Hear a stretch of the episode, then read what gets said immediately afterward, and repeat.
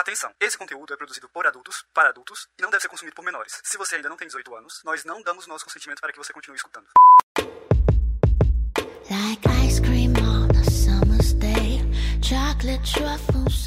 Oi, aqui é a Lene Oada, mulher cis demissexual, Domi, e hoje a minha palavra de segurança é batata frita. Oi, eu sou a Kali, demigirl, ambissexual, switcher, e hoje você pode me chamar de o bichão. Oi, aqui é o Hugo, homem hétero cis, e hoje você pode me chamar de trabalhador. Adoro. Proletariado. Proletário. Oi, eu sou a Engel, gênero fluido, bissexual, switcher, mas você pode me chamar de mordedouro do amor. Oi, gosto. Oi. Oi, eu sou a Luísa Tormenta, mulher cis, pansexual, switcher, sex worker e muito mais, porque a gente é tanta coisa, né? ela é diferentona, ela.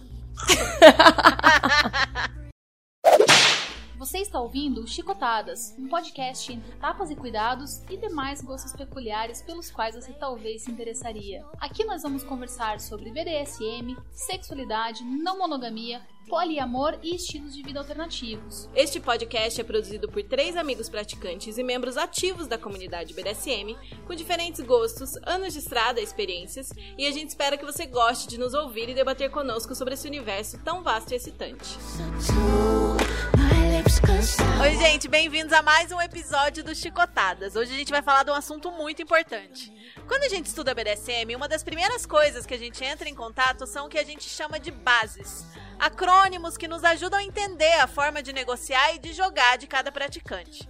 As bases mais conhecidas são dois acrônimos, o SSC, ou São Seguro e Consensual, e o RAC, Práticas Consensuais com Consciência dos Riscos, mas existem muitas outras já criadas na intenção de compreender o essencial para se praticar BDSM de forma responsável.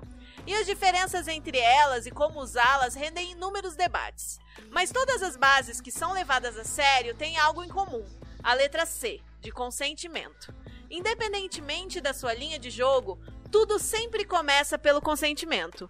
Todos os envolvidos devem concordar previamente com o que será feito e esclarecer até que ponto estão dispostos a ir e de que forma. Aqui no Chicotadas, a gente gosta de falar que a única máxima entre todos os praticantes éticos de BDSM no mundo é o consentimento. Mas nós sabemos exatamente o que significa esse conceito? Como obter e respeitar esse consentimento e como retirá-lo quando necessário? Nós conversamos o suficiente sobre consentimento na nossa vida fetichista e na nossa vida baunilha? O que o mundo baunilha pode aprender com a gente aqui do BDSM? Talvez nesse episódio aqui a gente precise tocar em assuntos delicados e fazer relatos que podem gerar gatilhos. Se for o caso, eu vou incluir esses avisos agora.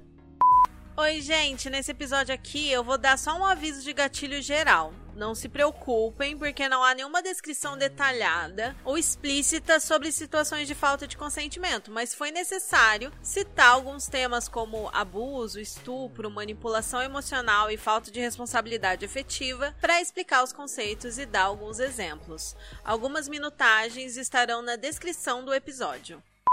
E para conversar com a gente sobre esse tema, nós convidamos duas pessoas já conhecidas de vocês. A Luísa Tormenta, que já esteve conosco nos nossos episódios 7 e 14. Oi, amores. E a Engel, que já gravou com a gente os episódios 17 e 22. Oiê!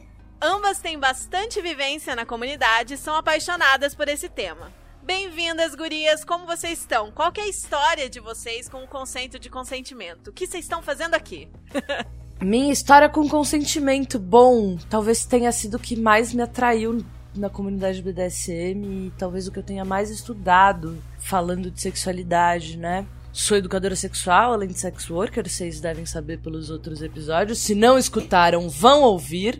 O episódio Sim. sobre o cu é um favorito do público. é o melhor episódio da vida. I love cu. Nesta casa. Inclusive, esses dias eu recomendei ele pra, pra uma conhecida e tal, que ela queria se aventurar. E daí eu falei, vai, ouve, que você vai gostar dele, porque ele é muito divertido, mas tem, cara, tem cada assim, tem muita informação, pepita né? de ouro naquele episódio. Inclusive, dei uma entrevista, fiz uma roda de conversa pra um programa de televisão que participamos eu e Engel e que o, perguntaram o que, que eu mais gostava no BDSM. Acho que pensando em práticas e é, para mim, o papo de consentimento tão avançado. Eu já fiz vivência de roda do consentimento, um mergulho com o Lorenzo. Eu não vou conseguir falar seu nome, meu irmão. O Lorenzo é um sueco que tem um festival de sexualidade chama Sexibility, que vai vir para o Brasil aí no fim de 2000, no início de 2022. Estaremos Que- aí. Estaremos aí, estaremos lá no nele. Sexibility. Foi quem me trouxe, assim, esse tema do consentimento sistematizado. Muito obrigada, amigo. E a roda do consentimento é da Betty Martin, que eu já falei em, em um Chicotadas. Então é isso, tamo aí, coisa pra caralho que eu falei aqui. Sou dessa, sou falante. O episódio vai sair com três horas, provavelmente. E você, Engel, conta um pouquinho da sua história com consentimento que você está fazendo aqui nesse episódio com a gente. Eu comecei a entrar em contato de verdade com o consentimento quando eu comecei a praticar BDSM e a minha, a minha visão do consentimento se expandiu muito quando eu comecei a praticar Shibari, porque a prática do Shibari pra mim se tornou uma coisa profissional também, é uma coisa que eu trabalho hoje em dia e é ah, algo que eu tô ali amarrando a pessoa e eu tenho que tomar cuidado com o corpo dela como profissional, como enfim, N questões e eu comecei a perceber que eu não entendi o suficiente de consentimento, sabe? Pra mim, um, um sim ou um não eram coisas muito simples e na verdade são coisas mais complexas. A gente tem que ver o que tem por trás do sim e do não muitas vezes. Porque não é só um sim, não é só um não, às vezes pode ser um talvez, a gente tem que entender o que está acontecendo ali. Então eu comecei a ler sobre o consentimento, é, livros, blogs, escutar podcast, coisa do tipo. E recentemente eu participei de uma roda de consentimento que um amigo meu facilitou, dois amigos meus facilitaram. Oi, aqui é a Engel do futuro vindo fazer uma errata. O nome da roda de consentimento, na verdade, é Consent Lab e os facilitadores foram o Bernardo e a Alice. A Ada vai deixar o perfil deles na descrição, junto do perfil do projeto também, Someric Consent. que foi muito, muito fantástica e mudou pra sempre assim a minha visão sobre consentimento, pelos exercícios que nós fizemos lá. Foi uma coisa assim, eu, eu achava que eu estava super evoluída no, no conhecimento do consentimento e saí dessa oficina percebendo que eu ainda tô só caminhando. É doido como o, o conceito do consentimento vai crescendo mais a cada dia, porque a gente traz mais esse assunto. Então as pessoas não estão mais deixando passar o consentimento delas como elas deixavam antigamente. Então agora o debate está muito mais fortificado. É muito importante fortificar, porque a vida inteira a gente é criado a assim, assim, assim, né? Quando que você aprende a dizer não? Quando que você aprende a impor o seu não de maneira confortável? Acho que é isso.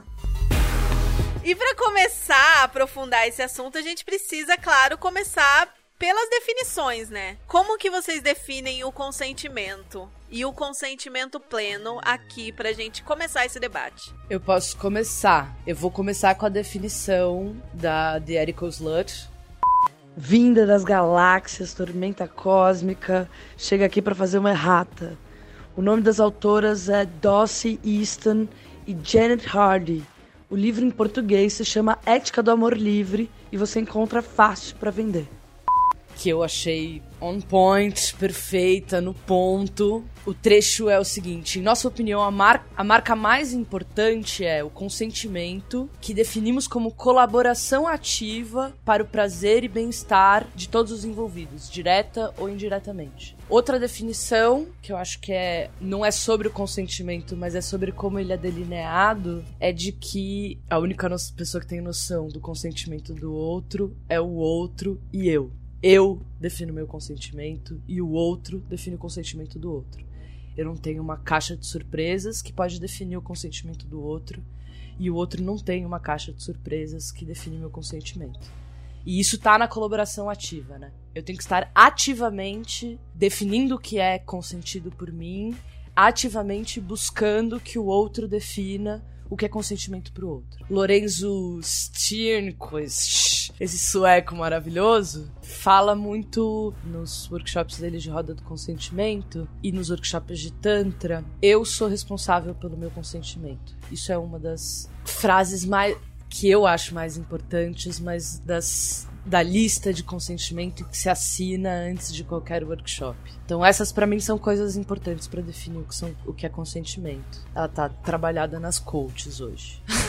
ela tá toda trabalhada nas referências hoje. Ela. Eu gosto muito de definir o consentimento, que é quando você ativamente decide concordar com algo, em fazer algo ou em ter algo feito com você, em participar de algo, de ser parte de algo, etc. Quando alguém te pergunta se você quer e você diz que sim. Todos os meus cursos eu falo, o consentimento ele só vai existir quando ele for consciente, você estiver sabendo, ele for informado, você estiver sabendo exatamente a que você está consentindo, quando ele for entusiástico, tipo, quando ele partir de você, tipo, você, é, você for, for lá e tipo, cara, sim, eu realmente quero fazer isso, eu tô bem afim mesmo, não, vamos, vamos fazer isso pra caralho. E quando você tá são, mentalmente falando, fisicamente e mentalmente falando, são para dar esse consentimento. Ele não pode ser coagido de você, ele não pode ser forçado, ele não pode ser dado se você não for legalmente capaz para dar esse consentimento. Isso é, menor de idade não consente com nada. São só os pais dele, do menor, que consentem. Quando se você não tá drogado, não tá chapado. E assim, por chapado, gente, orgasmo chapa. Você acabou de gozar, você não dá consentimento Sim. a nada novo. Muito tesão também, né? Tipo, Quando você tá, tá com muito tesão. tesão, tá, tá virado à noite de sono, você tá com. Se você não tiver com, com plena capacidade, por exemplo, de dirigir, operar máquinas, etc. Tipo assim, ó, tomou um estamin, você não pode dirigir, porque dá sono. Então você não tá capaz de consentir.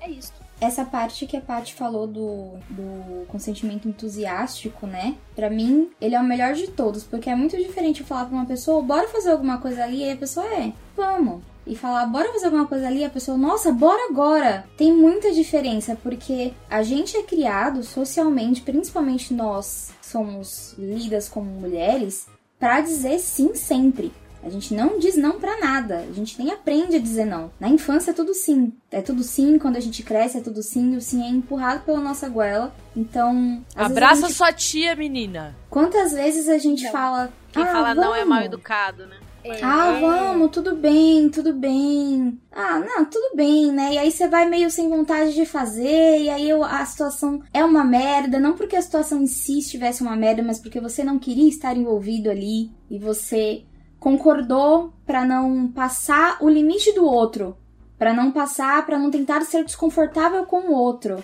E aí você passa o seu próprio limite para respeitar o limite do outro. É, para não causar uma situação desconfortável. Eu tenho uma situação aqui de consentimento que a gente passa todo dia quem anda de Uber na rua e vai vai entender quando eu for falar. Quando você entra no carro e o motorista ele fala assim: Ó, oh, vou pegar um atalho aqui. E aí ele já vai virando o volante. Ele sequer te pergunta se pode pegar o atalho. Ele sequer te pergunta assim: ah, posso seguir o Waze? Tem uns caras que você entra no carro e aí ele já fala na hora: ó, oh, eu vou pegar um atalho aqui e já vai indo. Se você não tá atento ali na hora, você nem vê ele falando com você. Esses dias atrás aconteceu isso comigo. Eu entrei no carro. E o motorista falou boa noite, eu falei boa noite. E aí ele falou assim: ó, ah, eu vou pegar um atalho aqui que é melhor. E no meio da frase dele eu falei: Não, eu gostaria que você seguisse a rota original, por gentileza. Mas eu falei nesse tom, não foi mal educado. Eu só falei de maneira séria, porque eu não queria pegar atalho nenhum. Era 11 horas da noite, eu queria chegar na minha casa. E aí ele virou para trás, assim, até assustado com o meu tom. Porque eu dei uma boa noite super docinha para ele. Vocês sabem como eu sou, né? Oi, boa uhum. noite, tudo bem? Aí na hora que ele falou isso, eu falei: Não, eu quero que você siga a rota original, por gentileza. E aí ele virou assim, todo desconfortável, assim. Aí ele falou: Ah, não, me desculpa, eu não quis ofender. Eu falei: Não, você não ofendeu. Você me fez uma pergunta e eu te respondi. e aí ele ficou assim, ele ficou sem saber o que fazer. Ficou sem saber o que fazer. Eu falei, pode seguir o caminho do Waze. Qualquer coisa, se, se tiver alguma entrada, eu te aviso para entrar porque eu conheço o caminho. E ele foi a viagem inteira desconfortável. Foi, foi claro o desconforto dele no carro, a viagem inteira. Uma mulher assertiva, né? É, e aí eu fiquei, meu Deus, eu fui tão educada com ele, eu só falei que eu não queria pegar um, um atalho com um estranho dentro do carro, 11 horas da noite, e aí ele achou estranho. Oxe, Nossa, e quantas vezes eu já defendi meu ponto de vista e defendi meu não e falei, não, esse daqui é um limite, esse daqui é um limite, acabou. Pra coisas normais da vida. Porque é. quando se trata de sexo e BDSM, as pessoas estão mais treinadas pra, tipo, não é não, então eu vou respeitar o não na hora do sexo. Mas aí na vida comum, baunilha, você diz um não pra alguma coisa e você é assertiva no não, aí você é chamada de ruim, mal educada, grossa, egoísta. egoísta. Nossa, o tanto que já me chamaram de egoísta Grossa, porque eu, é o reforcei clássico. o meu não. é, e aí a gente tá falando de. Tamo aqui por enquanto o Hugo, o Hugo ia começar a falar, eu interrompi, mas estamos em quatro pessoas que foram socializadas como mulheres cis, né? E que duas delas estão já em outros caminhos do próprio gênero, mas que são brancas, que são pessoas brancas. E não estamos nem falando de pessoas pretas, de pessoas travestis, trans. Basicamente, né? a gente tá sentado, sentado quase que no, no topo da pirâmide do privilégio. Exato. Sim, do privilégio. Estamos aqui falando, né, desse lugar. Só para fazer esse disclaimer aí, porque eu acho que em termos de assertividade, do que se pode e o que não se pode falar para a sociedade, isso faz bastante diferença, né? A mulher preta que, se, que, se, que é assertiva, meu Deus do céu, cara. Barraqueira, tem, a, é. tem, o, o, tem os estereótipos nos filmes, né? Às vezes você tem um tom de voz, por exemplo, que nem eu, que tem uma voz que projeta, que é uma voz que vai longe, ou que nem a Lene, que é uma, uma voz forte, firme, ou que nem a tua, que já é um pouco mais grave. Mano, nós, nós três aqui, a gente tá tipo. A gente abre a boca, a galera já olha torto. A Nenê ainda tem a, a, voz docinha, tudo, não sei o quê. A galera meio que espera docilidade dela. Daí ela vai lá e dá-lhe uma nos dedos, a galera fica, quê? Não sabe nem que caminhão atropelou. Ela já supõe um sim. Uma coisa sobre o consentimento que a gente vive na nossa sociedade é essa.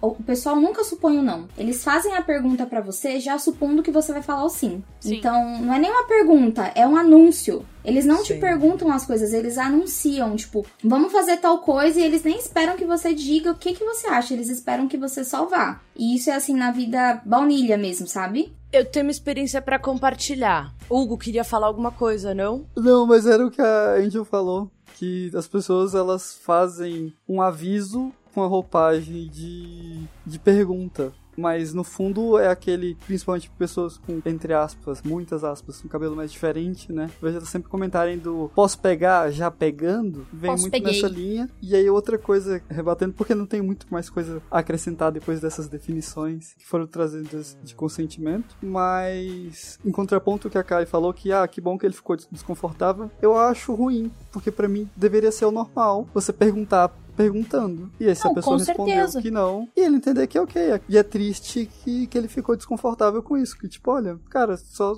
perguntou, informei, tá tudo ok, né? Isso fala sobre o costume dos homens de não receberem não de mulheres. Ele recebeu um não meu num contexto extremamente educado, não sexual, não íntimo, e ele ficou extremamente desconfortável. Mas eu acho que nem Justamente. tá na questão só de gênero. Claro que ela aprofunda a parada, mas eu acho que a gente não tá acostumado a ouvir um não para as perguntas mais entre aspas retóricas e a gente quer uma justificativa. Eu acho que também tem outra questão que define o consentimento, que é não precisa de justificativa consentimento. Se você quiser muito Verdade. me dar a sua justificativa, me dê, né? Mas consentimento não se discute. Se eu, se eu te disse que eu não quero, eu não quero. Porque é muito fácil a ah, discussão ah, virar uma coação ou um, ou um envergonhamento do outro de tipo, nossa, mas por esse motivo besta, nossa, mas não tem nada a ver. A não ser que seja uma coisa tipo, numa sessão, por exemplo né? Antes de uma sessão, a gente vai fazer uma negociação. Eu e a Ada vamos fazer uma sessão e a gente vai fazer uma negociação antes. A Ada adora brincadeira de sangue. Não sei se adora, tô só jogando aqui. Não, é um limite. É um soft limit, né? É um flexível. limite flexível, meu. Flexível, mas hoje não. Flexível, mas hoje não. Em uma conversa horizontal, em que há uma abertura, como eu e a Ada, a Ada pode até me perguntar: por que não? Eu não quero fazer isso com você. Mas por que não? Eu quero entender você, eu quero compreender o seu, Exatamente. O seu porquê. Do porquê sim, do porquê não, sabe? E eu, eu acho Querer que, que essa- essas perguntas, elas vêm com a intimidade, né? Se, vo- se, a- se é uma pessoa com quem você tem uma intimidade pequena te fala não, você só aceita e fica de boas. Se é uma Acabou. pessoa que você tem bastante intimidade pra ter essa conversa, você pergunta de forma horizontal, de forma de boas. Deixa pra perguntar num outro momento, por exemplo. Beleza. Aí depois tá lá no aftercare bonitinho e se pergunta: Ô meu amor, eu tenho uma curiosidade. Qual que é a tua história com, com, o não de hoje? O que, que ro- rolou alguma coisa? Você tá bem? Ou tipo, ah, isso aí é alguma coisa que te causa gatilho? O que, que você acha disso? Ou você só não quer. Ou você só não quer? É. Aí a pessoa vai falar, Não quero não tô ponto, afim hoje. entendeu? hoje não tô afim. Ou, ah, eu tenho um uma questão. Um negócio assim sobre o, a questão, voltando rapidinho, né? Que o Hugo falou que, ah, ele acha triste o cara ter ficado constrangido. E eu acho bom. Eu acho bom a pessoa ficar constrangida nesse aspecto. Por quê? Porque eu acho que é uma, você não tem que chegar presumindo nada. É bom que você se sinta constrangido por você ter presumido alguma coisa do outro. Porque ajuda você a pensar, talvez não vou fazer isso da próxima vez, porque eu posso tomar, tomar um não dessa vez. Eu per- vou perguntar mais de boas. não vou Tomara sair. que Não vou, é, tomara, né? É o que eu torço. E também por questão de punir mesmo, porque eu acho que é, é muito, muito, muito comum homem chegar presumindo coisas sobre pessoa que ele lê como mulher. Vai se catar. Então, gente, falamos do que é o consentimento e já estamos entrando no nosso próximo tema. Tão importante quanto falar o que é consentimento é falar o que não é consentimento, né? A gente tá dando aqui vários exemplos, mas sempre importante falar também dessa questão de que muitas vezes as pessoas pressupõem o consentimento, como no exemplo da Engel, né? Muitas vezes as pessoas só deduzem ou é, ninguém verbalizou nada, mas ah, já estamos aqui, é claro que a pessoa tá consentindo. E isso gera uma série de problemas, né? O que Sim. não é o consentimento. Ficar calado nunca é consentir. Sim. Talvez. Boa. Talvez, nunca é sim.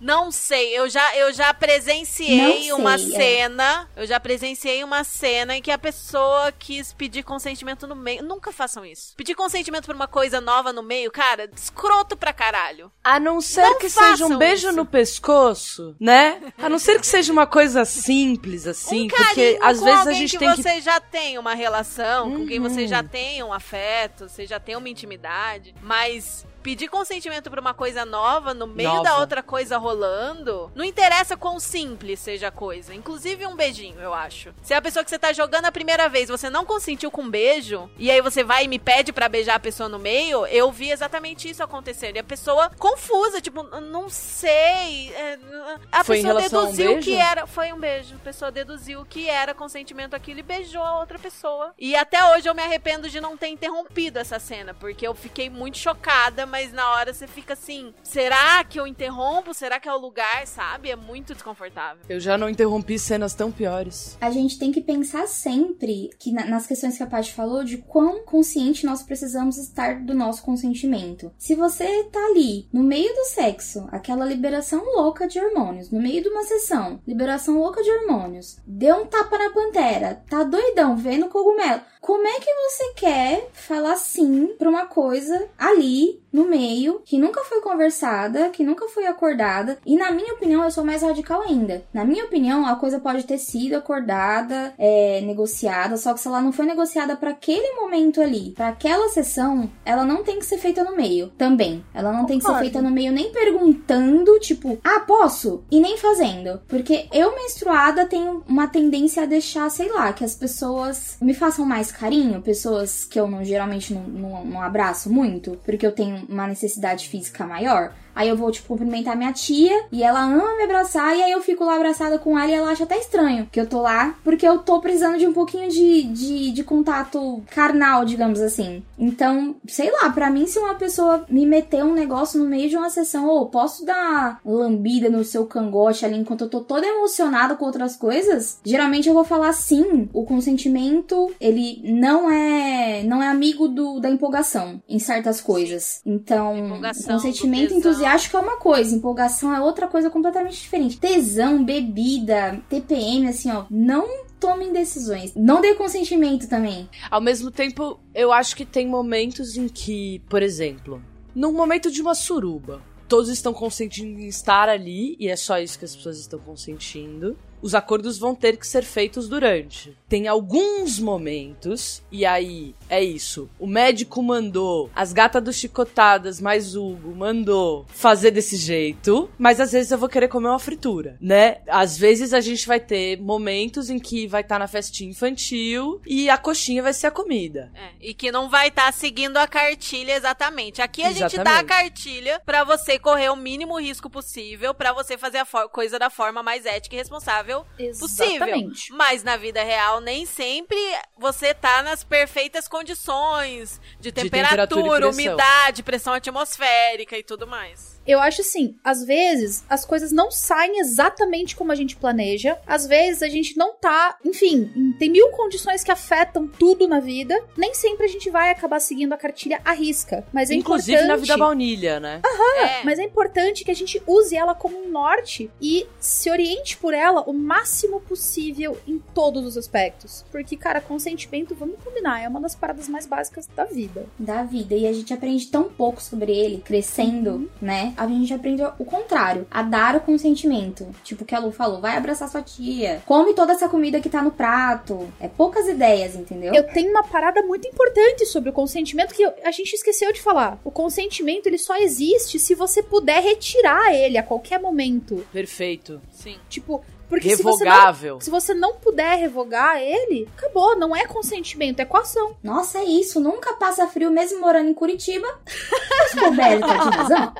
Cara, é, isso é uma coisa que eu, eu, eu, sempre ouço. Ah, mas porque o sub não, não pode usar safe numa punição. Pode. Claro que pode. Sim. Quando eu me coloco na posição do bottom, eu converso com o top e falo: em punição, eu não vou usar o amarelo. Você não vai me ouvir pedindo amarelo no meio de uma punição, porque é uma coisa minha. Mas se eu achar que tá demais para mim, eu vou usar o vermelho. E se a pessoa não parar, vai ter porrada. Fantástica essa estraladinha de dedo.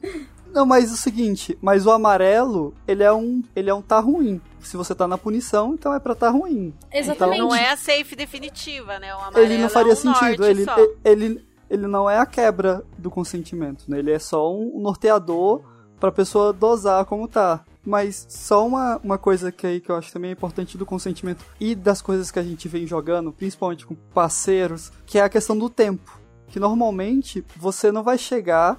Tem coisas que você marca na hora ali, você encontrou, mas normalmente você conversa isso. E aí eu sou um pouco contra a questão do espontâneo ou do, do super animado, porque eu acho que quando a pessoa tá super animada, ela não tem ideia do que pode de fato acontecer. Eu prefiro a coisa muito mais fria e principalmente que ela aceite e valide aquilo dias depois, para que aquilo fique mais pensado e raciocinado. Eu nunca fiz tatuagem, mas eu imagino que se eu virar pra um tatuador e pedir pra fazer uma tatuagem na cara, dificilmente ele aceitaria fazer naquela hora. Um bom tatuador não aceitaria. Não, tem muitos que aceitam, um bom não. Sim. É, ele vai sempre querer marcar comigo para daqui a alguns dias para que aquilo reflita. E para mim as coisas de sessão têm que ser levadas a essa seriedade. Assim, lógico, vai ter coisas, algo, mas eu quero jogar rapidão, então você negocia pouco específico que você quer jogar. Simples, né? Uhum. Queria fazer um comentário aqui que me veio antes que eu esqueça sobre o que não é consentimento. O que não é consentimento? Passividade, docilidade e silêncio. E eu aprendi sobre isso de uma forma que eu nunca tinha aprendido na minha vida na nesse encontro de consentimento lab, que a né? gente teve. É, porque eu sou uma pessoa extremamente afetuosa, eu toco muito as pessoas. Eu não sou de cutucar, mas eu sou de tocar. Tocar, abraçar, fazer carinho.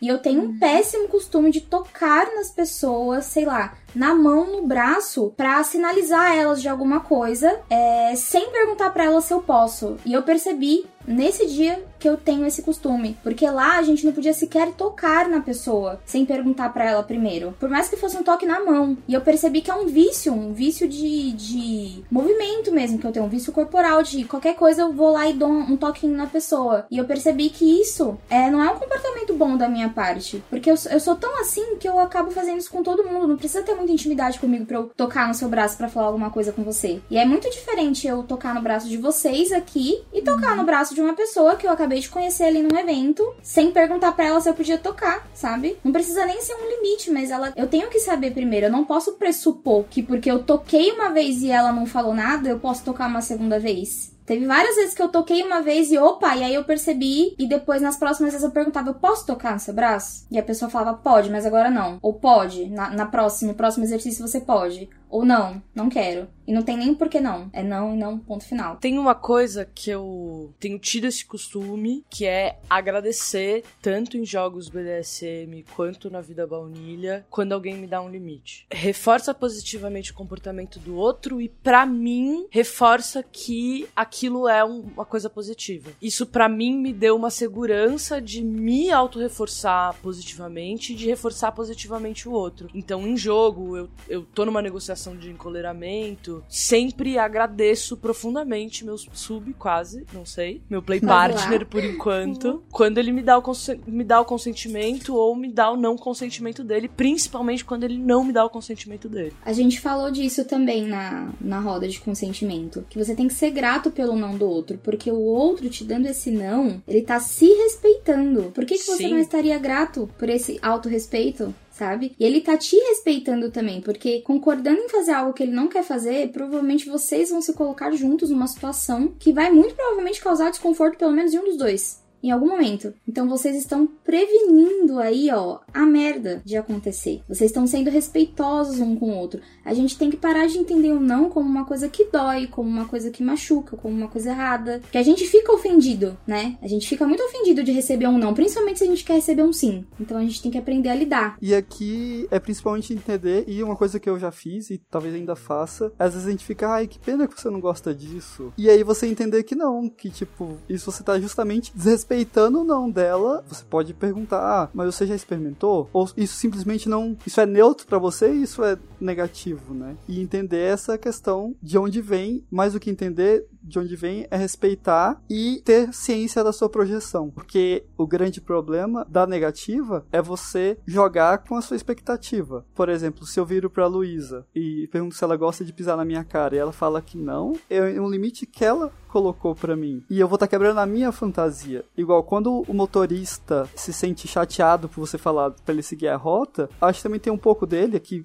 colocando ele como humano é, ele trabalha naquilo, ele provavelmente tem mais experiência sobre você do que o trânsito, né? Imagino eu. Ele tem uma expectativa né? E ele tem expectativa que, você aceite. Nossa, mas isso que você falou foi genial. Eu não é tinha parado para pensar em como a, a, questão do receber não é justamente isso, é sobre as nossas expectativas. Não, a, gente, a gente fica triste por quê? Porque a gente fica frustrado. E a gente não aprende a lidar com a frustração desde a infância. É, na verdade, Sim. na infância a gente é. Eu, pelo menos, ouvi muito na infância. Engole o choro. A frustração não é um sentimento válido. Válido. Assim como o ciúme não é um sentimento válido. E quando a gente não acolhe um sentimento, não cria container dentro de si, não cria espaço para aquele sentimento existir, ele simplesmente é jogado ali para aquele inconsciente e fere a, é, é, a nossa criança que tá sendo ferida, né? Uhum. Quando a gente ouve esse não da expectativa. Sim. E se a gente a gente não, não aprende a lidar com esse sentimento de frustração do não da expectativa, a gente joga pro outro. A gente joga Exatamente. isso no outro. É o outro que é ruim, é o outro que tá errado, o outro outro que é o problema. A gente não, não é o problema. E na verdade. Nossa, a gente deu uma transcendida agora aqui, né? Meu Deus. a gente foi pra comunicação não violenta, né? Transcendemos aqui, né? O negócio. É tipo, nem a gente nem o outro é o problema. O problema é a expectativa. É isso. E como a gente lida com ela. Por isso, façam terapia. É gostoso demais. KKKK crying. Porque assim como o ciúme, a expectativa existe, é humana, ela não é ruim por si. Assim como o ego existe, ele inclusive é bom para várias questões, inclusive para dizer sim ou para dizer não. É o ego quem vai dizer, né? Vamos aí para psicologia, para comunicação não violenta, fomos para vários lugares aí lindos. Mas eu queria perguntar uma parada para vocês, porque a gente fala bastante, né, de, de ah, tem que ter consentimento, tem que ter, tem que ter. Beleza, eu acho que tá todo mundo, inclusive nossos ouvintes lindos, cheirosos, maravilhosos, já se ligou que sim, isso é obrigatório, é uma regra, não tem como descumprir. Mas como? Como é que faz? Eu acho que a melhor forma da gente conseguir o consentimento é por meio do diálogo. E esse diálogo, de preferência, como o Hugo levantou, eu gosto que ele seja em um ambiente neutro, numa situação neutra e e numa posição horizontal, sem troca de poder durante aquela conversa. Porque você pode expor seus limites, expor seus medos, expor suas vontades, seus desejos de igual para igual. E isso tudo vai ser debatido. E se tiver que ter alguma troca de poder depois, que ela comece depois que o consentimento já tiver sido estabelecido. Nem sempre essa conversa de consentimento vai acontecer ali os dois deitadinhos, sentadinhos, olhando um no olho do outro, como seria, sei lá, o ideal nos filmes românticos, digamos assim. Às vezes esse consentimento vai acontecer numa conversa pelo WhatsApp, numa ligação, numa troca de mensagens, tanto faz. Eu acho que a gente só precisa normalizar o, o consentimento do no dia a dia, sabe? Não é assim, ah, eu vou fazer uma coisa X no dia Y, vou pedir consentimento para aquilo. Por que, que a gente não começa a pensar sobre tudo que a gente faz, que a gente entra dentro dos limites das pessoas? Eu, por exemplo, com essa mania de toque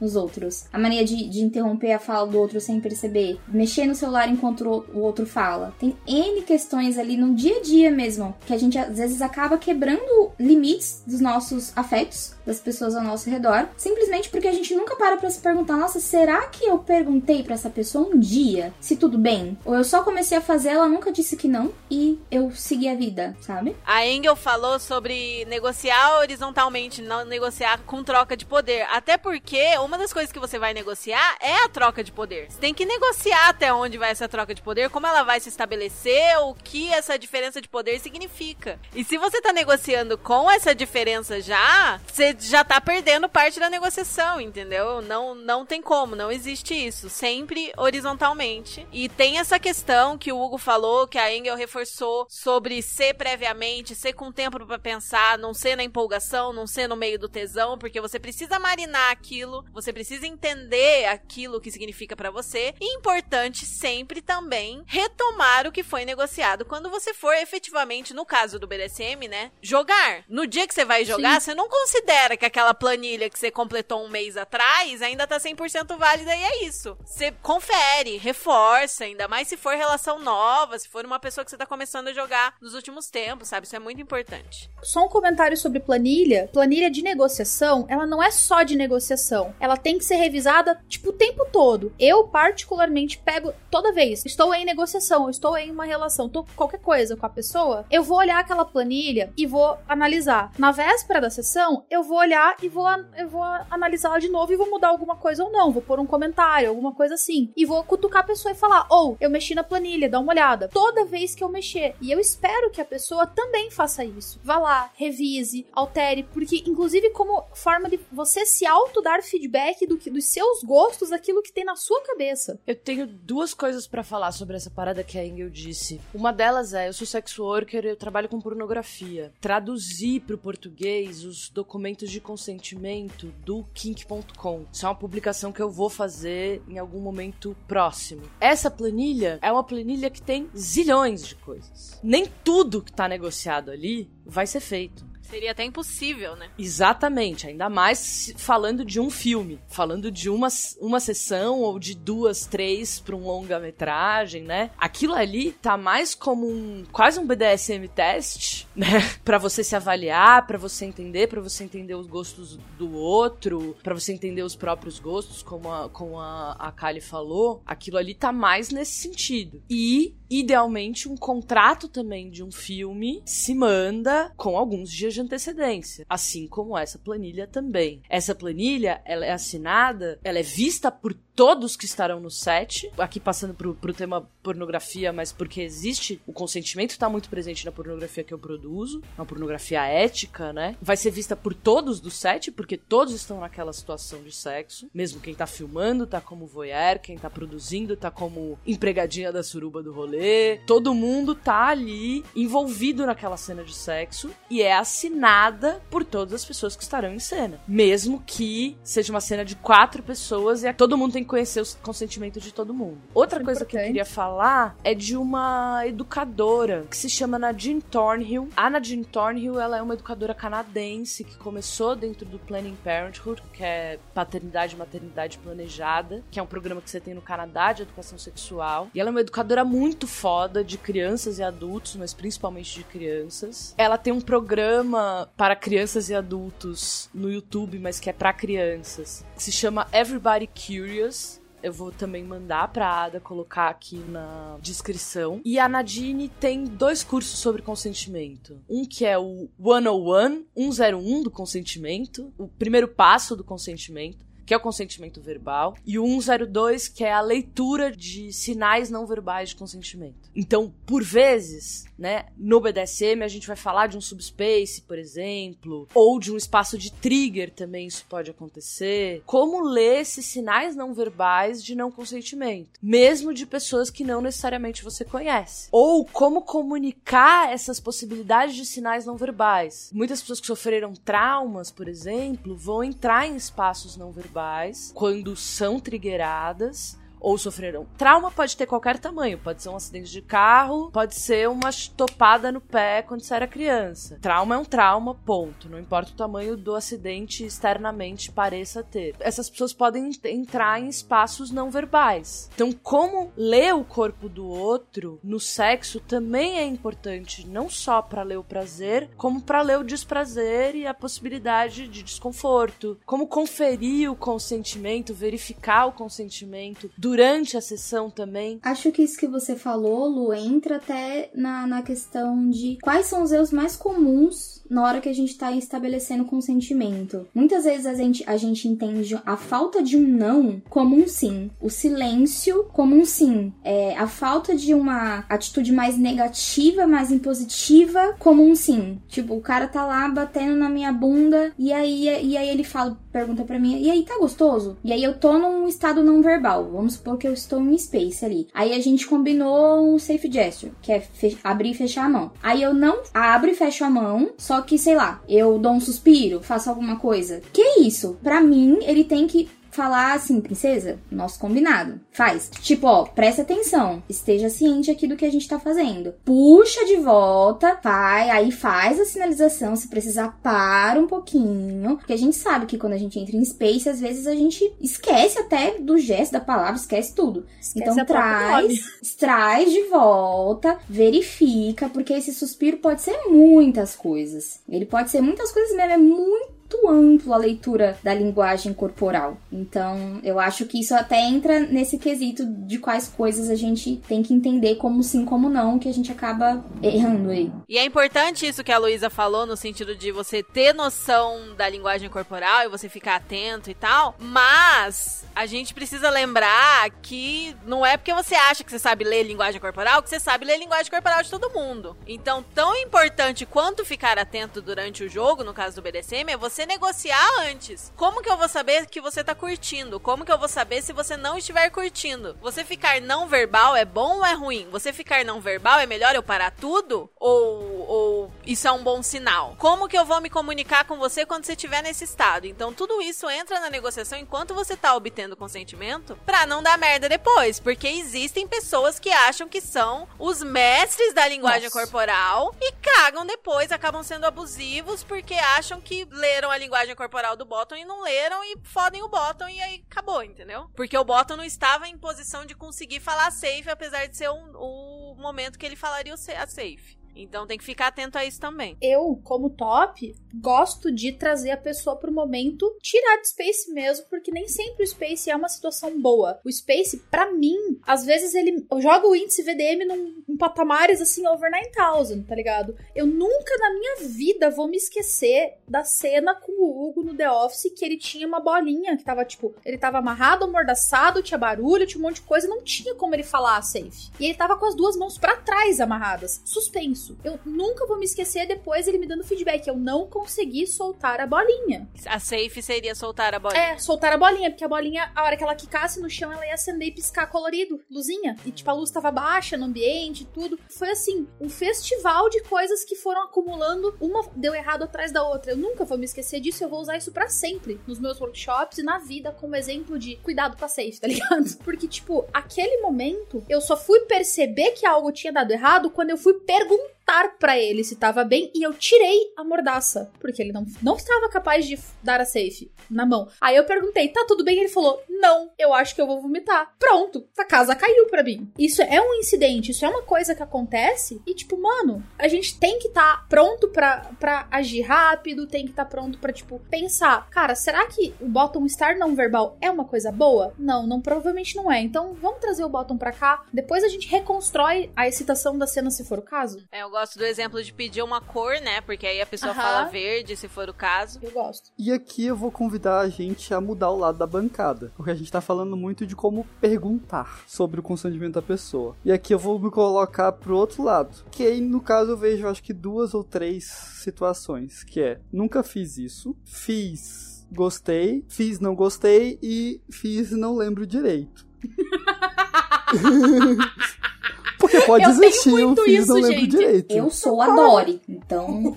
eu também. Então, como é que eu penso na hora de preencher a planilha gigantesca. Eu acho que é de novo com transparência, sinceridade e calma. Você vai passar cada um desses estados para a pessoa e vai falar: "Eu amo isso, eu desejo aquilo". E aí você vai descobrir que existem coisas que elas só ficam bonitas nos seus sonhos. Por exemplo, eu tenho um super sonho de ficar altas horas amarradas. Mas toda vez que eu fico mais de 20 minutos, eu fico entediado e puto.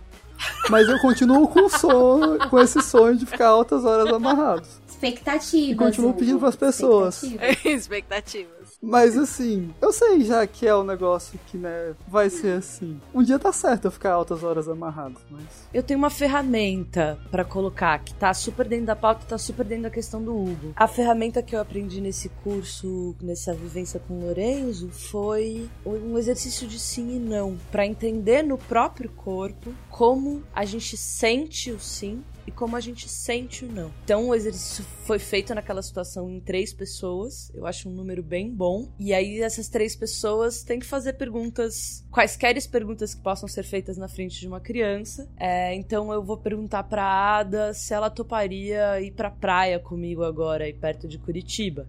Só que ela tem que responder sim para todas as perguntas. Todas ah. as três pessoas têm que responder sim para todas as perguntas primeiro. Uhum. Depois todas as pe pessoas têm que responder não para todas as perguntas. Depois a gente responde sim ou não. Depois a gente é sincero. Sentir corporalmente aonde bate Caralho. no seu corpo quando o seu corpo quer dizer sim e quando Nossa. o seu corpo quer dizer Esse não. Esse exercício é assim, ó. Vou colocar isso nas nossas chicotadas como recomendação. Todos os exercícios são assim chuchu teteia, mas esse esse exercício em específico, ele é muito gostoso de fazer, porque te, entra muito nessa questão da leitura corporal do outro, porque aí a gente tem que responder obrigatoriamente não, obrigatoriamente sim. Então, ah, você quer fazer tal coisa comigo? Aí eu quero muito, só que tem que falar não. Você percebe como a pessoa trava na hora de falar o não, como não sai não natural, como a postura corporal dela muda, o tom de voz muda, e na hora do sim também, principalmente o sim encenado. Como ele sai estranho. Como tem uma pausa. E antes. a própria leitura corporal, né? A gente faz uma divisão bastante descartiana de separar corpo e mente. É uma divisão artificial. Quando a gente pensa algo, nosso corpo responde na hora. Então, como a gente sente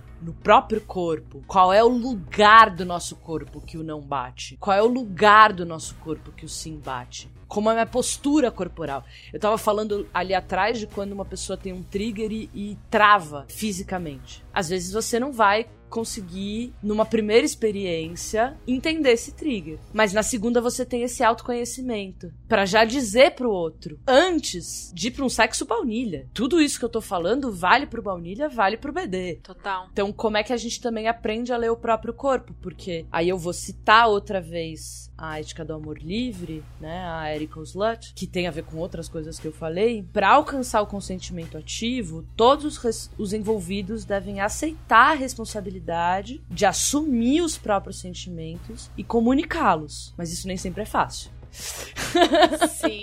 e, e isso entra na, na parte de quais são as formas de interromper o consentimento e como lidar quando ele não é respeitado, entre aspas, né? Porque a gente deu um consentimento. O consentimento ele é fluido. Ele pode ser retirado na hora que a gente quiser, do jeito que a gente quiser. Isso é importante deixar claro, é o que a Paty falou. Se ele não pode ser retirado, não é consentimento. Então, Vamos supor que eu e você estamos lá brincando, fazendo alguma coisa, e aí tá super gostoso, e aí a minha mente faz um clim pra alguma coisa, um trigger, alguma coisa assim. Trigger é gatilho, viu, gente? Pra quem não. A gente fala pouco às vezes trigger, então é importante lembrar, gatilho. E na hora que eu sinalizo você, às vezes eu sinalizo você com três tapinhas. Para quem luta, isso é normal. Três tapinhas no tatame. Eu sinalizo com três tapinhas no braço, geralmente. Se eu tô, se eu entro numa situação não verbal, que é uma coisa que infelizmente me acontece quando eu sou engatilhada.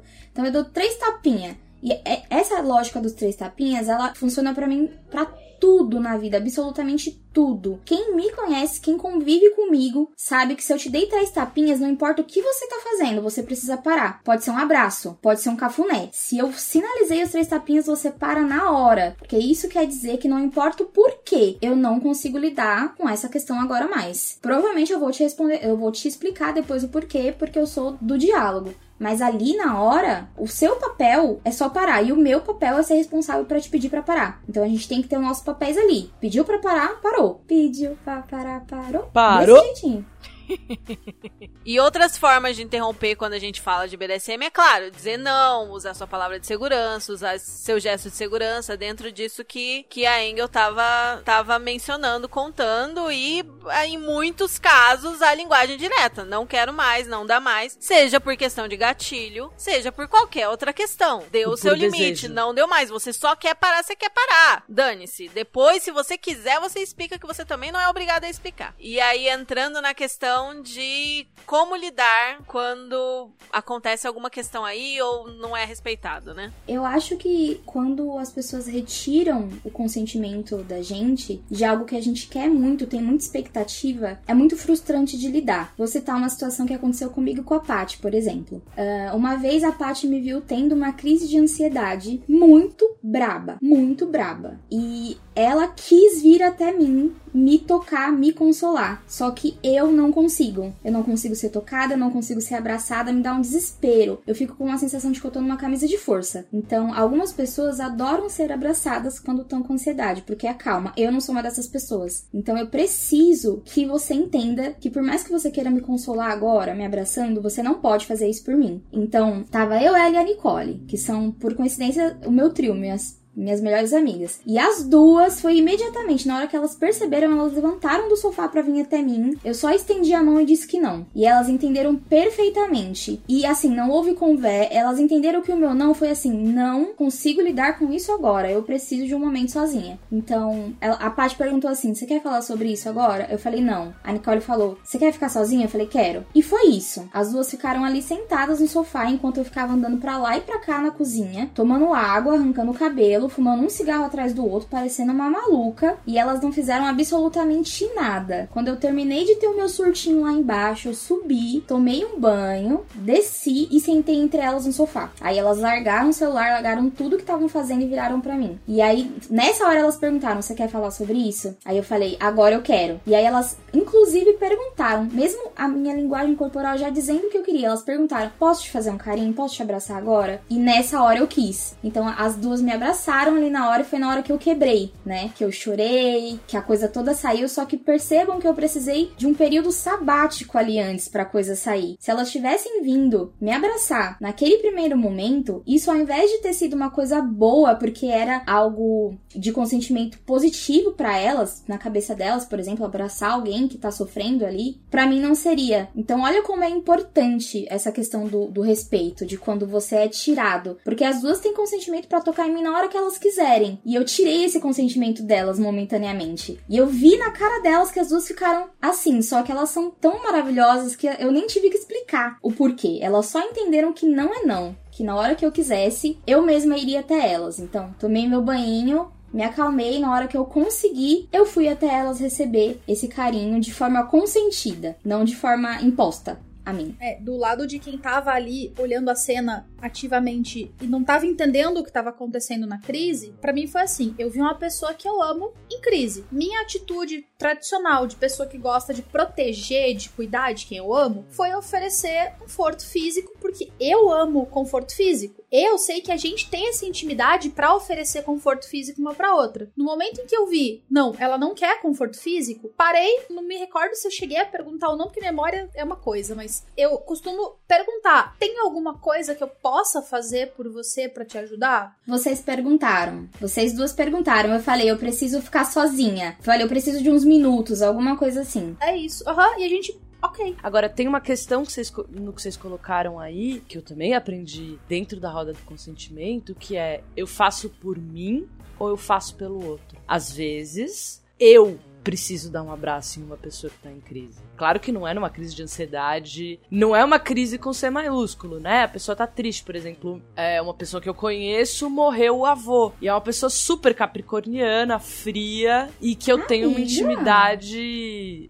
Ah, algum, alguns são. Ah, Eu estou Alguns são. passada. Eu nem sou do signo, mas mesmo assim.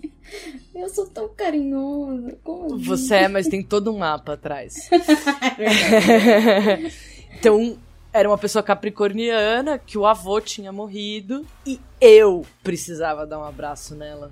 Porque me lembrou meu avô. E eu perguntei pra ela: posso te dar um abraço? Por mim? E consegui avaliar, dentro desse autoconhecimento, dessa autoavaliação, o que, que eu quero fazer por mim e o que, que eu quero fazer pelo outro de fato. Mas é isso, é isso, exatamente, Lu. Onde entra o limite do que eu quero fazer pela pessoa por mim e do que eu vou fazer pela pessoa por ela? A Paty e a Nicole queriam me abraçar pelos dois motivos, eu tenho certeza. Tanto por elas quanto por mim. Só que por mim não tava tudo bem. Então elas tiveram que lidar com essa frustração de, meu Deus, não posso abraçar a minha amiga. Mas por que que eu não posso? Porque ela não quer isso agora. E os dois têm que querer aquela coisa de que se um não quer, dois não fazem. Se elas tivessem me abraçado ali naquele momento, por mais que fosse com a melhor das intenções, o consentimento é um negócio muito doido até, porque às vezes você vai fazer um negócio na melhor das intenções, mas você não, não teve o consentimento antes, acaba saindo totalmente pela culatra o tiro. E é totalmente piorar a minha situação ali naquela nesse cenário que eu contei, por exemplo. E é muito legal esse exercício da gente entender. Eu quero te abraçar ou você que quer me abraçar? Ou a gente quer se abraçar os dois juntos? Ou você que quer um abraço? É muito bom, né? Ai, mas esse esse laboratório foi maravilhoso, gente. Só participem, só isso que eu tenho pra dizer, que foi muito lindo. E outras formas de lidar com essas situações em que as pessoas desrespeitam, na vida baunilha mesmo, né? Nem falando de questão de, de abuso ou de questão, enfim, de red flags e tudo mais, mas assim, na vida, como lidar quando o nosso consentimento não é respeitado? Eu acho que a gente precisa fazer um exercício mesmo de falar de forma enfática e firme, sem ser, sem ser, sem pistolar muito. Eu preciso muito fazer esse exercício de não pistolar, mas assim, chegar e falar, olha, por exemplo, ó, Alan, é o seguinte, eu acho que da maneira como você falou, você pisou nesse, nesse, nesse limite meu, eu não gostei, ou você fez uma coisa que eu não gostei, e vamos, vamos só alinhar isso, porque eu- nesse momento eu tô putaça com você, mas eu gosto de você, eu quero que a nossa amizade perdure e supere esse negócio. Belê, belê. Tipo, sabe? Eu acho que a- às vezes a, a, a gente tem que acolher um, um pouco a fala do outro. Se alguém é firme com a gente, a gente tem que dar aquela respira, a pessoa não está brigando com você, ela só tá sendo firme. Eu sou a pessoa que super se coloca na defensiva e retruca, e eu tô em contato semanal com a minha psicóloga, Nossa, psicóloga. nossa, para tentar crescer ne- nesse aspecto e melhorar na questão do diálogo ainda mais, porque eu posso dizer com mil por cento de certeza que da a Kali que eu era em 12 de 11 de 2020, eu melhorei mil por cento na questão do diálogo Viva! e tenho mais Façam terapia, 57 gostoso mil por cento pra melhorar. É só isso. Façam terapia, é bom demais, dói pra caralho. dói, dói demais, é péssimo, mas é muito bom. Que nem BD, né? Dói pra caralho, mas é bom demais.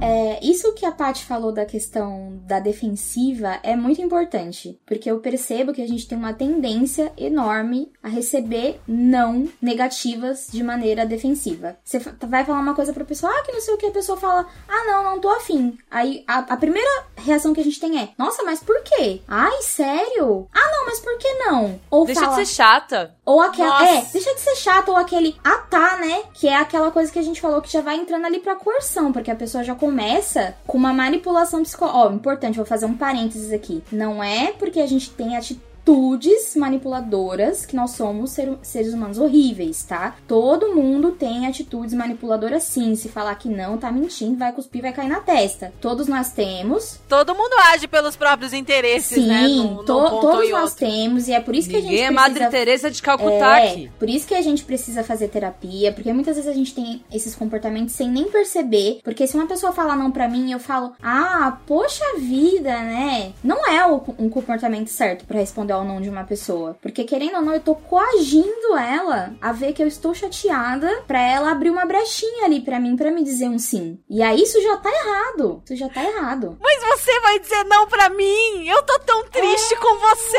Ah. Nossa, olha como eu fico triste. Oh, meu Deus do céu. Pra você dizer sim para mim. Ah, é? Você vai dizer não para mim? Então pera aí que eu vou fazer um dramalhão do caralho, eu vou surtar. Sim para você falar sim, para você poder se sentir menos culpada nessa situação. Porque a culpa... Leve trigger aqui. É, a, cu... a, gente tá engatilhadíssima aqui. É, Nossa, engatilhadíssima. A, a defesa que vem junto do não, a gente costuma agir de maneira egoísta sim, se a gente não se propõe a aprender. E às vezes é um não tão simples para um café. Vamos tomar um café? Aí eu falo, pô, hoje não vai dar, porque eu tô com a agenda cheia. Pode ser amanhã? Se não é no, no dia, no jeito e como a pessoa quer, que ela recebe esse sim dela e ela recebe esse não, ela já não quer mais o sim, sabe? Ela, ah, você não vai fazer do meu jeito, na, da minha forma, no meu tempo. E ela já entra num processo defensivo tão grande que ela nem quer o sim mais. Porque a gente nossa. precisa ter tudo na nossa hora, no nosso tempo, do nosso jeito, porque a gente vive no capitalismo, gente. Tempo é dinheiro, tempo é dinheiro, tudo tem que ser produzido dentro do nosso próprio tempo. E tudo é meu, e tudo precisa ser meu, tudo precisa ser para mim. Então a gente se coloca nessa forma de defesa. Uma das coisas que a gente precisava aprender na vida, é aprender a receber um não do outro de maneira gentil. De maneira não pessoal, primeiramente, de maneira não pessoal. Porque o não do outro não é sobre você. O mundo não gira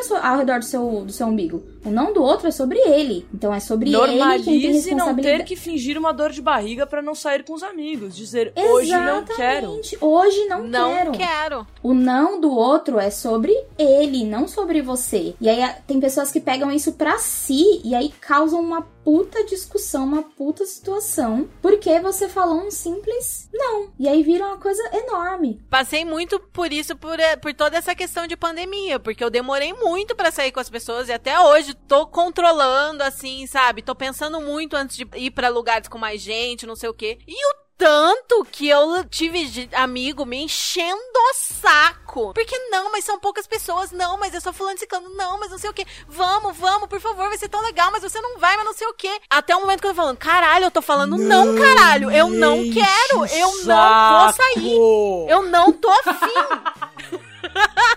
E é isso, a gente precisa aprender a aceitar o não das pessoas. Eu confesso, eu fui um pouco essa pessoa, mas daí eu parei, eu acho.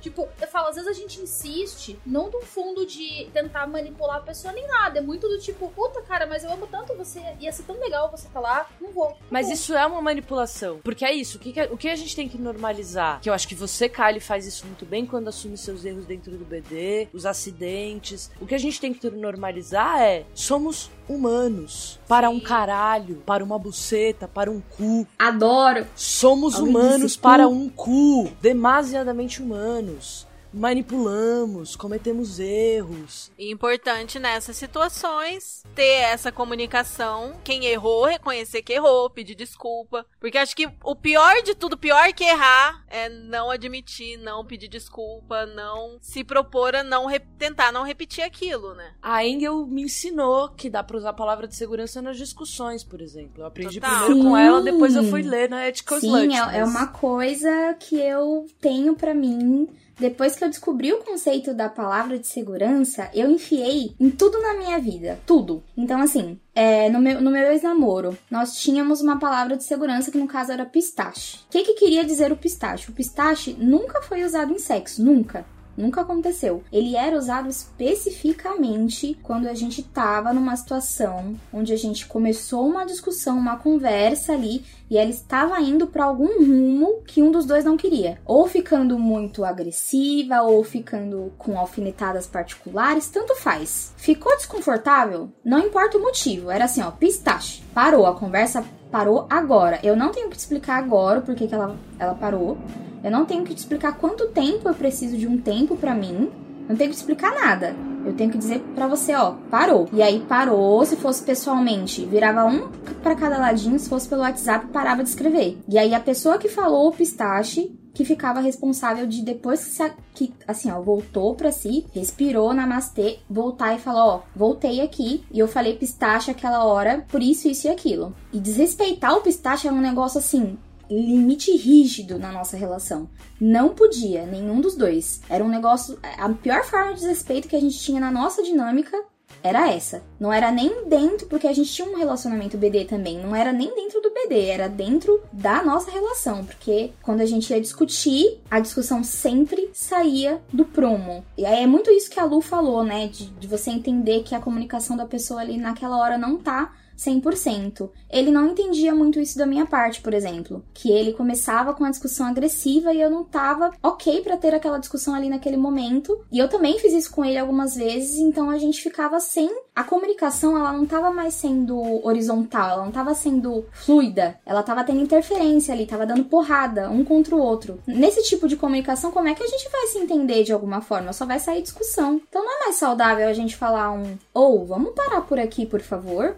E continuar essa conversa amanhã, quem sabe? E se eu tô numa conversa desagradável também com as pessoas, eu não necessariamente falo pistache, mas eu falo assim, pô, esse assunto agora eu não, não tô muito afim, não. Eu, eu me levanto, saio, falo, gente, continua aí. Eu saio do grupo, não leio a conversa, assim, gente, sem crise, namastê pra caralho.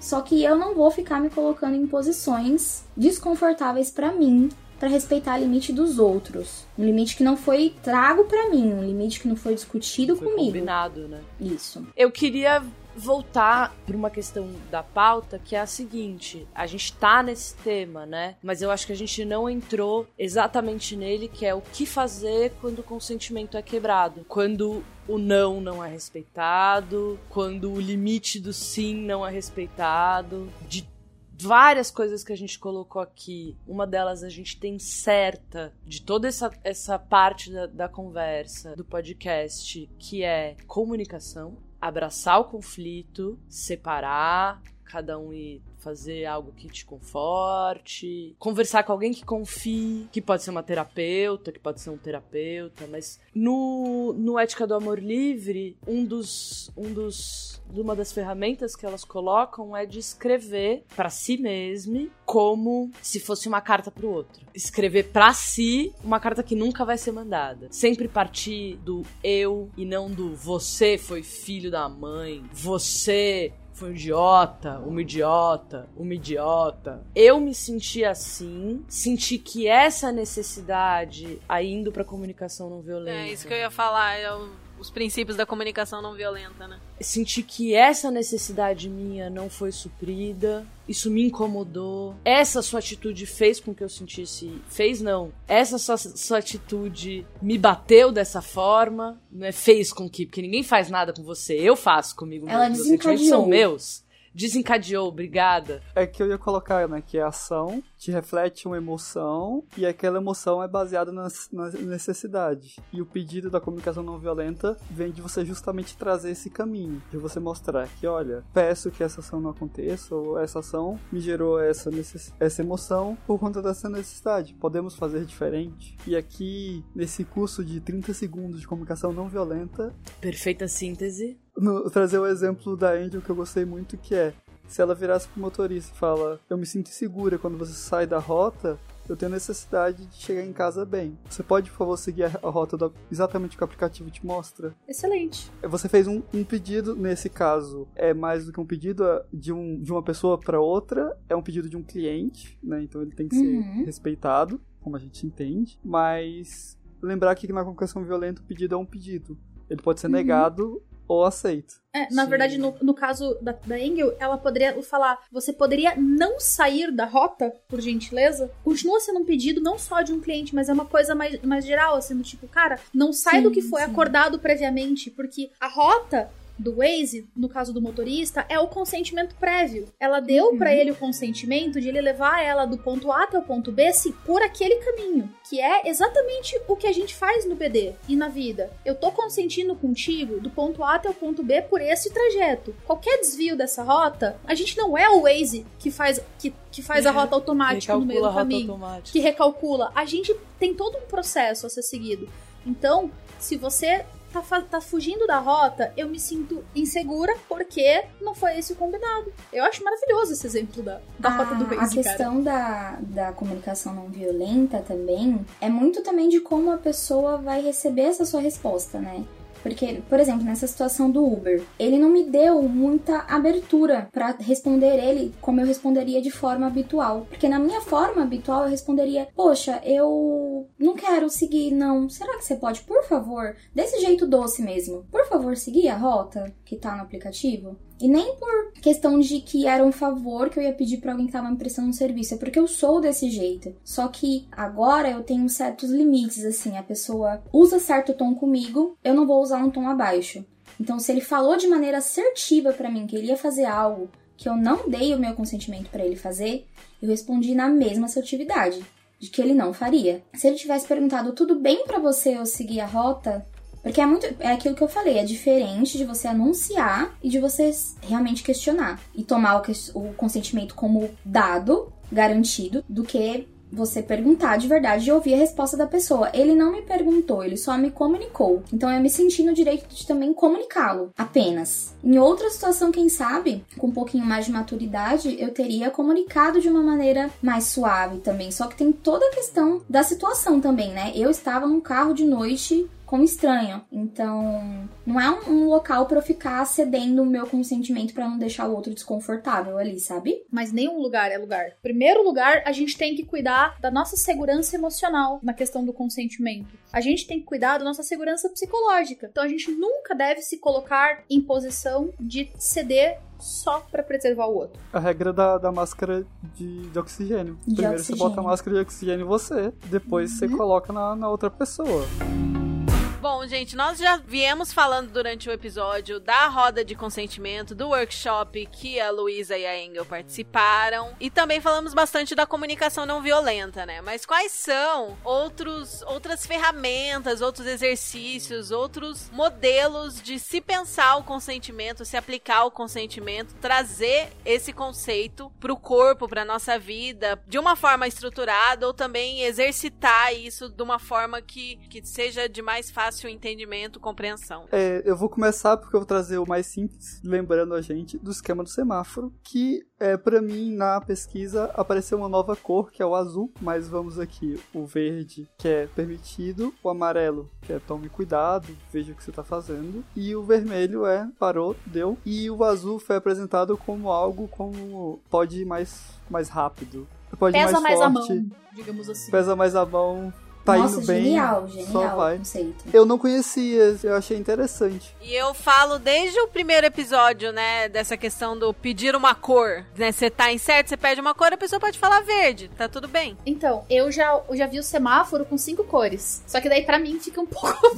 enorme, tá ligado? Difícil Mas de lembrar. tinha o, o- o azul, que é tipo, bora, bora, vai, taca aquele pau no negócio, vamos, quero mais. O verde, que é ok, tá tudo bem, do jeito que tá, tá bom. Amarelo, vamos tomar cuidado. Laranja, eu quero parar essa prática, mas não para a sessão. E vermelho, para tudo, encerrou agora. Que eu gostei muito da, da gradação do amarelo, laranja, vermelho, porque às vezes você só quer que aquela prática pare. Eu uso o amarelo pra falar isso. Eu tenho o, o três tapinhas, né, que a, a Engel falou de de, de safe gesture, de para para tudo. E eu tenho também o erguer a mão, essa palmada aberta, que é um, é um, ama- é um safe gesture de amarelo, meu. Atenção, vem cá perguntar pra mim se tá tudo bem, tá ligado? Que eu uso muito e eu uso isso, tipo, desde sempre com, no rolê baunilha, em tudo que é lugar. Que geralmente você erguer a mão assim, significa que eu quero falar. Se eu ergui a mão numa cena BD, eu quero falar. É uma maneira de se dizer amarelo. Eu tenho uma ferramenta muito simples também de exercício que hoje em dia eu faço. Quando alguém me fala sim ou me fala não, eu falo assim: se você se sentir confortável, depois você pode me contar o porquê. Por que, que eu falo dessa forma? Porque às vezes a pessoa fala um não, eu não vou fazer. Obviamente que eu não vou fazer. Não é não. Mas quando ela me explica o porquê, eu acabo descobrindo outros pontos do consentimento dela que são muito importantes outras questões da personalidade dela que eu preciso me atentar. Então eu peço essa explicação assim, não precisa ser agora e nem precisa acontecer. Mas se você se sentir confortável um dia, você me explica o porquê? E até hoje tem ido muito bem, porque as pessoas sentem essa necessidade de serem, não de, de se explicarem, mas de serem ouvidas do porquê elas estão dizendo sim ou não para alguma coisa. Porque a gente não é ensinado a nos explicar de maneira pacífica, não violenta. É um não, então poucas ideias. É um sim, então vamos logo. Então ter, ter abrir esse espaço para ter uma comunicação ali depois, com mais calma, sem muita empolgação, entusiasmo, tal, é um espaço muito saudável. Isso também ajuda muito a gente a lembrar, decorar e montar as coisas na cabeça com essa informação. Porque uma coisa é soltar um, uma informação solta. Quando você bota ela na história, lógico, ela não precisa vir, mas se ela vem, ela complementa bastante. E tipo, a gente é acostumado a falar não e já sair justificando. Isso já tira essa responsabilidade da justificativa imediata e deixa pro caso a gente queira e se sinta confortável em coloca o consentimento de novo na nossa mão. É uma coisa assim, você não quer consentir com isso? Maravilha. Se você quiser consentir com me contar, conta. Eu estou consentindo em te ouvir, porque às vezes a gente também não quer saber o porquê ou a gente não tem estrutura para saber o porquê voltando lá atrás naquele caso que a Luísa falou no começo da gravação. E Luísa, é, você gostaria de dar mais alguns exemplos é, sobre a roda de consentimento e sobre exercícios possíveis para as pessoas reproduzirem e pensarem esse consentimento? Eu acho que uma coisa importante que a roda traz, e aí é, vai estar tá aqui também na descrição a imagem da roda do consentimento, o desenho da roda do consentimento já é bastante autoexplicativo. Vários exercícios nos ajudam a compreender dele melhor, mas ele é dividido em quatro quadrantes. Quem faz a ação, quem recebe a ação, para quem é a ação. Então eu posso pedir para a Lene me fazer uma massagem nas costas. Essa ação é ela quem tá fazendo, só que é para mim. A Lene pode gostar muito de fazer massagem e me pedir para usar meu corpo para fazer uma massagem. Então, essa massagem é pra Lene e é ela quem está agindo. Temos os quatro quadrantes. Esses quatro quadrantes eles vão ser circundados por um círculo e o que está fora daquele círculo é abuso. Então, o estupro é algo que uma pessoa quer fazer com a outra e que não é consentido. Uma manipulação emocional, né? É algo que eu quero que seja feito comigo e que não é consentido, né? Pode ser várias coisas a manipulação emocional, mas eu, por exemplo, insistir para um top ou para um parceiro sexual fazer algo comigo. Inclusive, já incorri nesse erro recentemente. Mandei uma mensagem para essa parceria depois falando: Ei, me desculpa desculpa, fui boy lixo. É... Adorei. Eu gosto, eu gosto, de usar o termo Chernobyl. Fui, Chernobyl. Que é boy lixo radioativo. Me perdoa, fui Chernobyl pra caralho. Escroto. Desculpa, fui meio escrota mesmo. É. Vamos recapitular. Então, a gente tem nesse círculo que esse desenho vai estar tá traduzido aqui na descrição do podcast e também o site da Betty Martin vai estar tá aqui embaixo com vários materiais em inglês, sua grande maioria, mas tem vários materiais sendo traduzidos para o português também. Tem vários vídeos no canal do YouTube dela que tem a legenda automática e a tradução automática dá para ter uma boa compreensão do que ela tá falando, assim. Não vai ser perfeito, mas dá para ter uma ideia do, do tema, assim. Eu gostei muito desse, desse exemplo que, que tu deu antes do exercício de você falar sim para tudo e não para tudo. Eu tô, nossa, louca para tentar fazer isso. Eu tô assim nossa, em Vamos, três pessoas. Eu e você? Vamos eu e você, Eu, você e a Nick. Eu juro que é um, que é um exercício assim. É um exercício que parece bobo quando a gente. Parece simples quando a gente fala. Mas na prática, Se a gente for fazer o exercício como manda a cartilha, esse exercício ele é feito. Eu posso fazer isso em você, você pode fazer isso em mim ou comigo.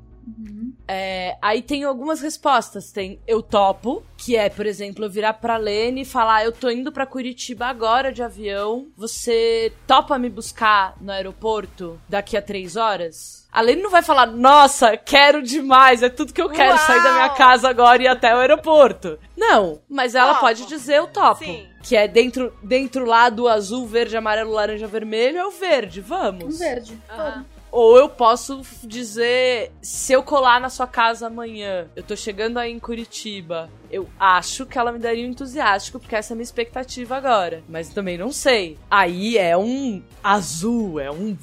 Nossa, sim, com Rosa. certeza. Rosa! Vem. As perguntas dentro da roda do consentimento, elas estão sempre baseadas nesse lugar, né? Do eu posso fazer isso com você, você topa fazer isso comigo, você topa fazer isso em mim. E é um exercício interessante mesmo com quem você já tem intimidade, né? Sim. Tomar a Nossa, distância, demais, um olhar demais. pro outro e parar e pensar e perguntar em cada uma das coisas e analisar a resposta no seu corpo, no corpo do outro e o que você realmente tá consentindo, o que que não e aproveitar o momento com aquilo que você deu permissão ou não deu permissão pro outro fazer com você ou você fazer com o outro. Tem duas ferramentas que dá pra aprender tanto nas rodas de consentimento nos né, laboratórios e workshops de roda de consentimento com o Lorenzo, quanto também no Consent Lab eu, eu tenho quase certeza que estão sendo usadas. sim, estão. que é o jogo dos três minutos. Tem tanto no- tem também no vídeo do, do YouTube da Betty Martin e também a Bossy Massage, que é a massagem mandona, foi assim que a gente traduziu, no, que é você tem que dizer exatamente o que você quer e eu vou fazer só isso por 10 segundos até você me dar uma próxima instrução. Exatamente o que você quer. Eu quero que você coce meu pescoço por 10 segundos mais do lado direito. Se você quiser que continue, a gente não vai continuar. Porque o combinado é o combinado. Quer continuar? Vamos negociar de novo. Vamos Peça pra continuar. confirmar de novo, vamos consentir novamente. Esse exercício Tem do que repetir a frase, retomar, né? retomar o consentimento é muito bom. E é a cada 10, 20 segundos. Que então é um massa. exercício incrível quando você se sente, ou uma pessoa com quem você se relaciona, ou enfim, sente que tá muito difícil entender o que, que este corpinho está querendo. É, e a partir do momento que o outro faz, eu percebo, não, na verdade eu queria um pouco mais pro lado direito. Então você pode fazer um pouco mais pro lado direito exatamente o movimento que eu mandei? Ou vai pro meu pé agora? Eu quero que você faça cosquinha no meu pé esquerdo. Na verdade, Parece eu quero que você faça cosquinha no meu pé esquerdo, um pouco mais pra ponta do pé. Passa exatamente por esse lugar. Eu, eu diria que no, no sexo normal, os homens héteros, cis, poderiam se utilizar deste, né? Deste exercício. Nossa, sim. Porque você fala ali, vai pra direita, o cara vai pra esquerda, fala, não, meu filho. E não é pra você fazer des- desentupir a, a, a privada, não é assim que faz. Faz assim, o cara fica o quê? Ofendido. O cara, ao invés de aproveitar o privilégio que a gente tá dando, da instrução, do conhecimento, que o conhecimento é uma dádiva.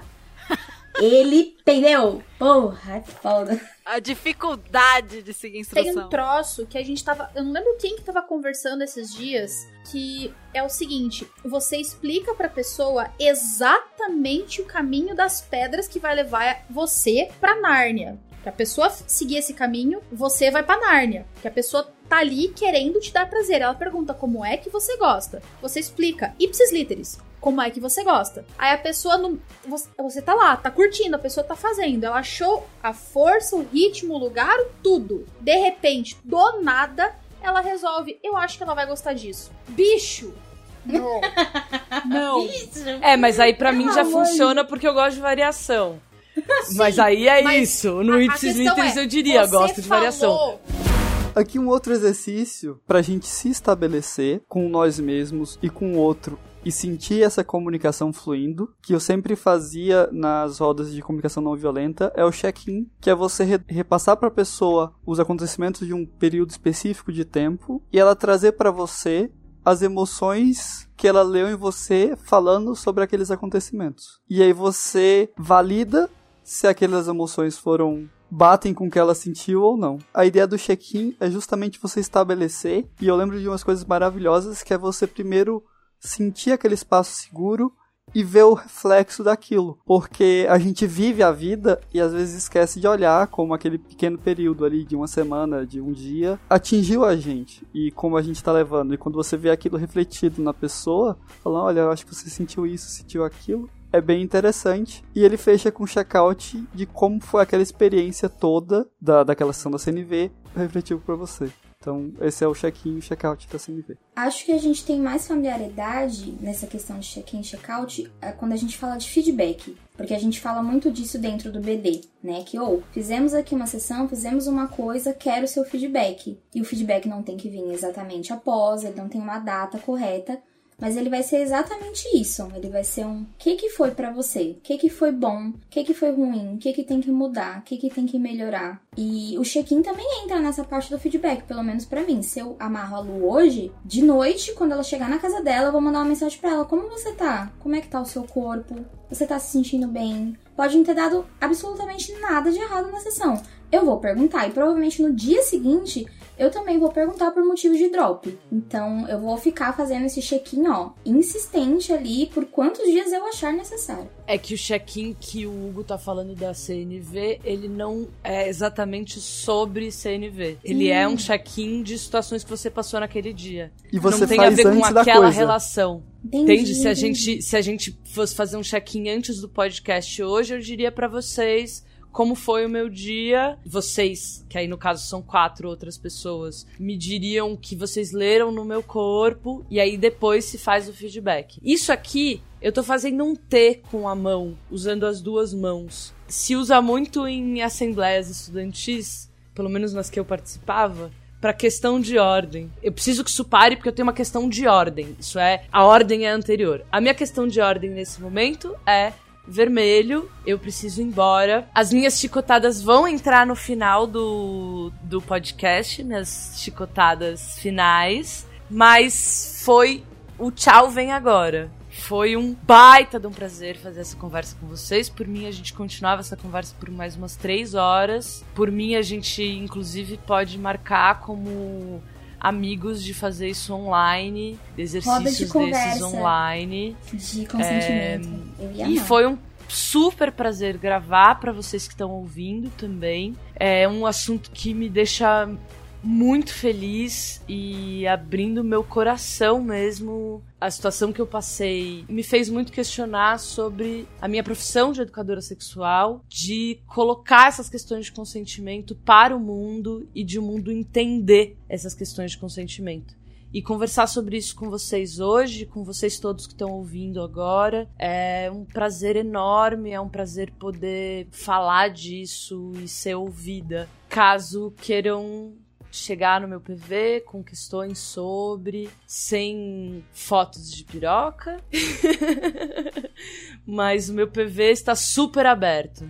Será que eu posso te validar agora? Você me permite te validar antes que você saia? Porque eu preciso te fazer uma validação. Porque você sabe que você tá fazendo um trabalho incrível, né? Não sei se você sabe, mas se você não sabe, você precisa saber. Você é um profissional incrível, então só queria te dizer isso antes de Obrigada, você ir embora, para você guardar no seu coração. Fico emocionada. O meu arroba, eu vou dizer o meu arroba agora. O meu arroba é arroba Luísa Tormenta, Luísa com Z. Muito obrigada por aceitar esse convite, participar dessa conversa com a gente. Que pena, você tá tendo que ir embora um pouco mais cedo.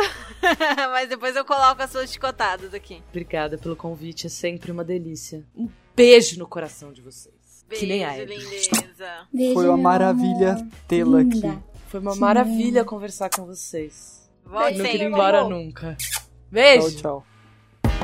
E voltando a falar de modelos e ferramentas, quem tá ouvindo esse episódio provavelmente já viu o último post do nosso Instagram, que eu fiz uma semana antes de sair esse episódio aqui, que é sobre consentimento e round 6 aquela série da Netflix. O post tem alguns spoilerzinhos do primeiro episódio. Que se chama é, Round 6 Batatinha Frita e Consentimento. Porque eu usei Round 6 e um modelo que eu vou falar aqui agora para explicar o consentimento e por que que o que acontece em Round 6, apesar deles quererem, deles quererem dar a impressão que é consentimento, na verdade, não tem nada de consentimento verdadeiro e pleno. E para isso eu usei é, o modelo FRIES, que é um modelo da ONG gringa Planned Parenthood, que fala sobre consentimento em geral, mas é um consentimento mais voltado para situações sexuais, que o acrônimo é FRIES, que seria batata frita em inglês. E esse modelo diz que o consentimento precisa ser um freely given, dado livremente, né, sem coação, sem manipulação, etc. O R é revocable, que é ser revogável a qualquer momento, a pessoa pode retirar o consentimento a qualquer momento, ou não é consentimento de verdade. Informed, ou informado, que quer dizer que a pessoa precisa saber exatamente com o que está consentindo, né? Precisa ter todas as informações para saber se ela realmente vai consentir com aquilo. Enthusiastic, que é entusiástico, né? A pessoa precisa estar muito afim de fazer aquilo e não fazer só porque é o que tem para hoje. E o S é de specific, que é específico, ela precisa saber exatamente com o que ela tá consentindo, né? E eu acho que é um modelo bem interessante para pensar nesse consentimento dia a dia, nesse consentimento de interações baunilha, nesse consentimento de sexo. E na questão do BDSM, eu penso sempre em usar esse modelo para consentimento quando você tá começando a jogar com uma pessoa nova, quando você tá começando a explorar alguma coisa, mas nem sempre a gente usa esse entusiasmo. Acho que eu vou, acho que eu não vou citar essa coisa do entusiástico, né? Vocês acham que é importante falar sobre isso? Porque eu ia falar sobre a questão de que nem sempre a gente tá entusiasmado e que não, não é exatamente que você precisa estar tá entusiasmado, é mais a questão de que às vezes você consente com uma coisa no BDSM que não exatamente. Você precisa estar consciente, não necessariamente Sim. super empolgado. A gente também encara muito a parte do, da questão do entusiástico com empolgação. É que, na verdade, esse entusiástico, ele é o contrário de apático. Porque mesmo você estando, você estando não estando empolgadíssimo, você não pode estar apático para ele. Não pode ser uma coisa, Uhum. ah, tá bom. Não, é um, eu quero isso. Isso é, é, entusi é, é entusiasmo o suficiente. Um, é, realmente, eu quero isso. Firme, enfático. Eu acho que talvez a gente poderia trocar o entusiástico pra enfático. Porque ênfase, eu acho que é, é o sabor, o sabor mais, mais acertado desse tempero. Não sei, eu acho que é isso. É que no BDSM nem sempre a gente tá tão animado assim com o que a gente vai consentir. É porque a gente consente porque a gente quer explorar aquela coisa nova, quer ver como é que vai ser, tá curioso. Ou, ah, eu sei que eu não gosto tanto, mas nesse contexto de repente vai ser interessante, então eu te dou o meu consentimento pra fazer essa coisa específica nesse contexto, né? Então eu acho que é importante pensar desse ponto de vista também. Eu tenho, eu tenho na- nas minhas negociações o eu não gosto disso, mas, mas não é limite. É, é uma coisa que pode ser usada como punição pra me deixar desconfortável. É uma coisa que pode ser usada, mas eu não gosto. Mas não quer dizer que eu não, que, não quero que faça comigo. O eu não quero que faça comigo são os, os limites, os flexíveis. Os rígidos, etc. Eu posso colocar o comentário, eu não quero. Até porque nem tudo que a gente faz nessa vida a gente tá super animado pra fazer, né? Às vezes a gente tem coisa que a gente faz porque a gente tem que fazer. Tipo, acordar de manhã e e é o trabalhar. jeito. Acordar de manhã e trabalhar. E pagar conta, ficar na fila do banco, sabe? Ser adulta. Tipo você antes do, do- da gravação pagando conta no aplicativo. Tipo, que delícia pagar conta. Imagina se eu fizesse só, se eu só fizesse as coisas com que eu consentisse de forma entusiástica, Nossa, não fazia quase nada. Ia comer e dormir o dia inteiro só. Por aí, cara. Eu acho que a gente poderia trocar o entusiástico por enfático. Às vezes você não tá, tipo, animadíssimo pra fazer aquilo, mas você super topa. Super top. Sim, quero. Ou sim, topo. Não é um, é, vamos ver. Ah, talvez. É, é, eu acho que sim. Vou ver e te Nossa. aviso. Eu acho que sim. Famigerado, vou ver e te aviso. Velho, eu acho que sim não é consentimento, gente. É um talvez. Talvez não é sim. Eu acho que sim não é sim. Isso é uma parada que a gente super, super, super, né? Eu acho que sim não tem ênfase. Sim, tem ênfase. Acabou. Mas eu acho que não é não. Eu porque acho pra que não mim, é tudo que não é um sim esclarecido é não. Eu esqueci quem me ensinou isso, porque eu já estudei com muita gente privilegiada aqui. Mas eu aprendi essa frase de que entre o não e o talvez, sempre escolho não. Porque talvez não é sim. Então, entre o não e o talvez, sempre escolho não. Se não for um sim claro, enfático, verbal, gestual, depende da negociação que você fez com a, com a pessoa, é não. E ponto final. E aqui, dentro do, do Fries ainda, é fugir um pouco, ou pelo menos tentar trazer para mais concreto o que você realmente quer fazer, o que você realmente quer dizer com isso. Porque, ok, no primeiro momento você vai jogar só o jargão, só aquela palavra, normalmente em inglês. Ah, eu gosto de podolatria. Mas depois especifica o que está sendo negociado. Ó, oh, eu quero a meia assim, assado, em tal lugar. O, o, a o Hugo não pode Somos... perder. A gente não pode. Não tem. A oportunidade. Não, é porque, enfim, é o exemplo que eu sempre trago. Não, mas certíssimo, claro. você tá é certo. Você, você tá certo, amor. maravilhoso. Tudo bem. Porque às vezes a pessoa fala, ah, não. Ah, você consentiu em Shibari?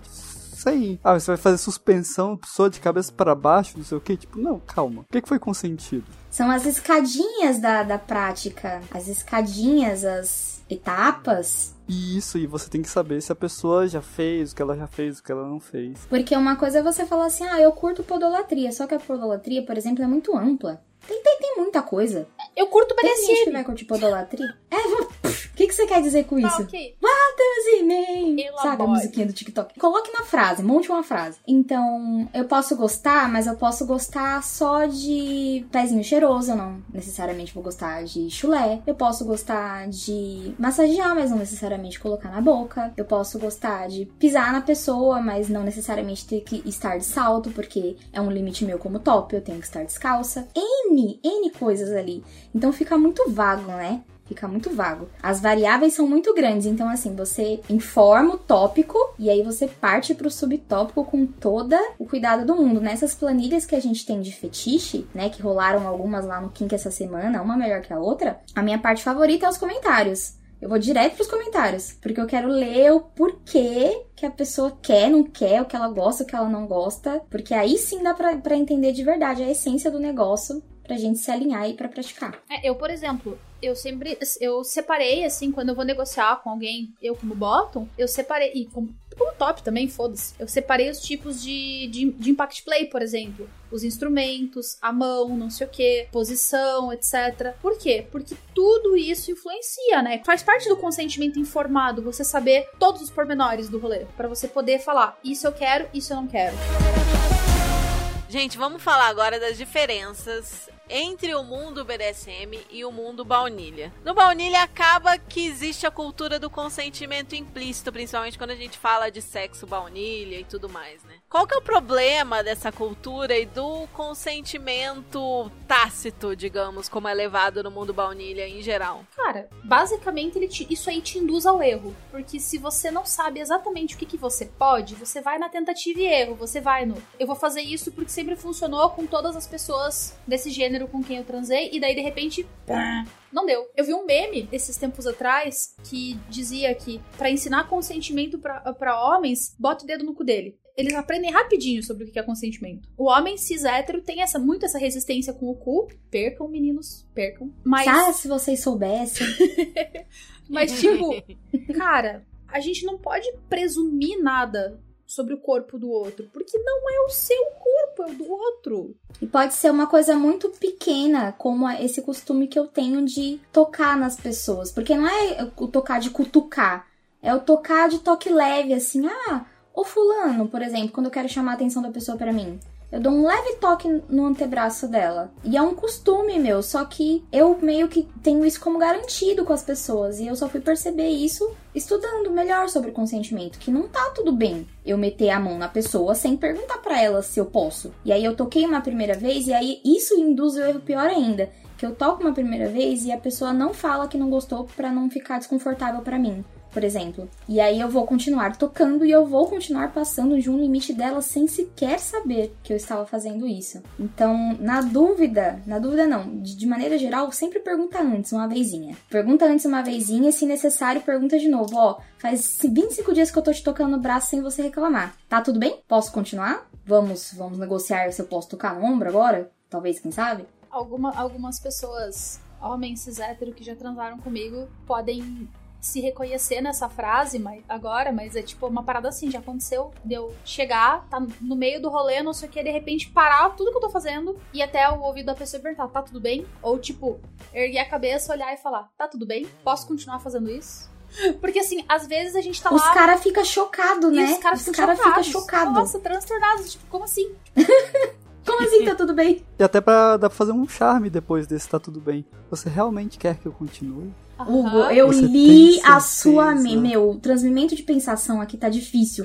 Porque eu sabia o que o Hugo ia falar antes de sair da boca dele. E quase que eu já dei risada adiantadamente. A hora que ele falou, dá pra Acho que a gente tá convivendo demais, né? Eu senti o negócio, tá ligado? Eu acho que a gente tá. Quando a gente começa a conviver, a gente começa a ficar muito igual. Mas você tem certeza mesmo que tá tudo bem, que eu posso continuar o Se você tem certeza mesmo que você quer que eu continue, quanto você quer que eu continue? Pouco ou muito? Você aproveita e pergunta, né? Tá gostoso? Quer mais? Só os provocadores aqui na sala, só os provocadores Provo- online. provocação, assim, saudável, gostosinha, é uma parte sensacional.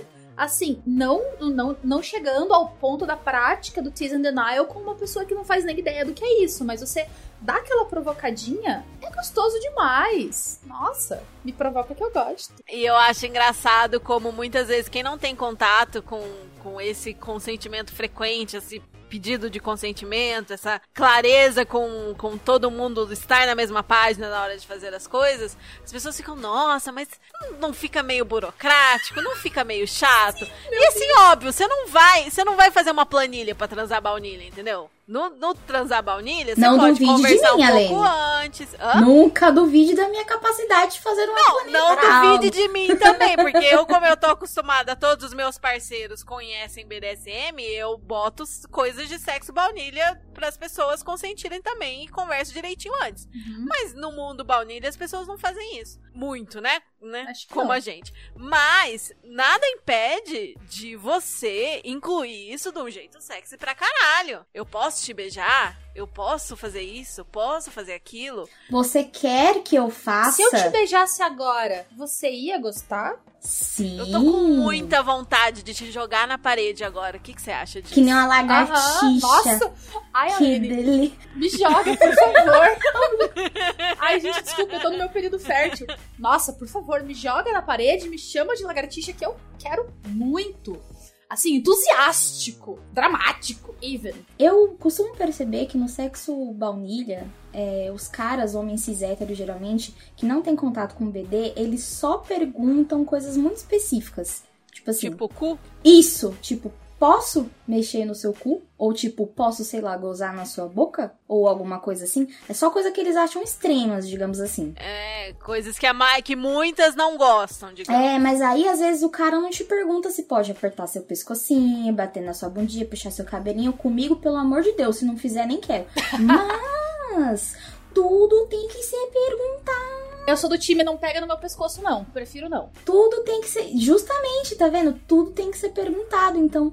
Porque eu não sei porque até hoje a gente não senta, literalmente senta na frente um do outro antes de transar e bate um papo. Eu não sei porque as pessoas não fazem isso. Porque isso pra mim já é uma preliminar ali, sabe? Eu, eu quero fazer tal coisa com você. Você vai gostar? Hein, seu danadinho? Aquela, aquela Vai frase gostar ou não vai gostar? Mas isso não vira muita burocracia? Eu já penso na seguinte forma: enquanto eu tô ali sentadinha na minha cadeira aqui, preenchendo a porra da planilha de negociação, eu tô olhando para aquela lista de práticas. Uma por uma, individualmente, eu estou imaginando a cena daquela prática sendo efetuada, eu tô fantasiando na minha cabeça, eu tô fazendo, sabe, todo um exercício mental em volta daquilo, pensando em todos os poréns e colocando um comentário sobre como eu gosto ou, ou, ou deixo de gostar ali do lado e gradando ela numa escala de se, o quanto eu gosto, quero, etc. Vamos combinar? Você se, se imaginar fazendo algo, você fantasiar algo, é uma preliminar absurda.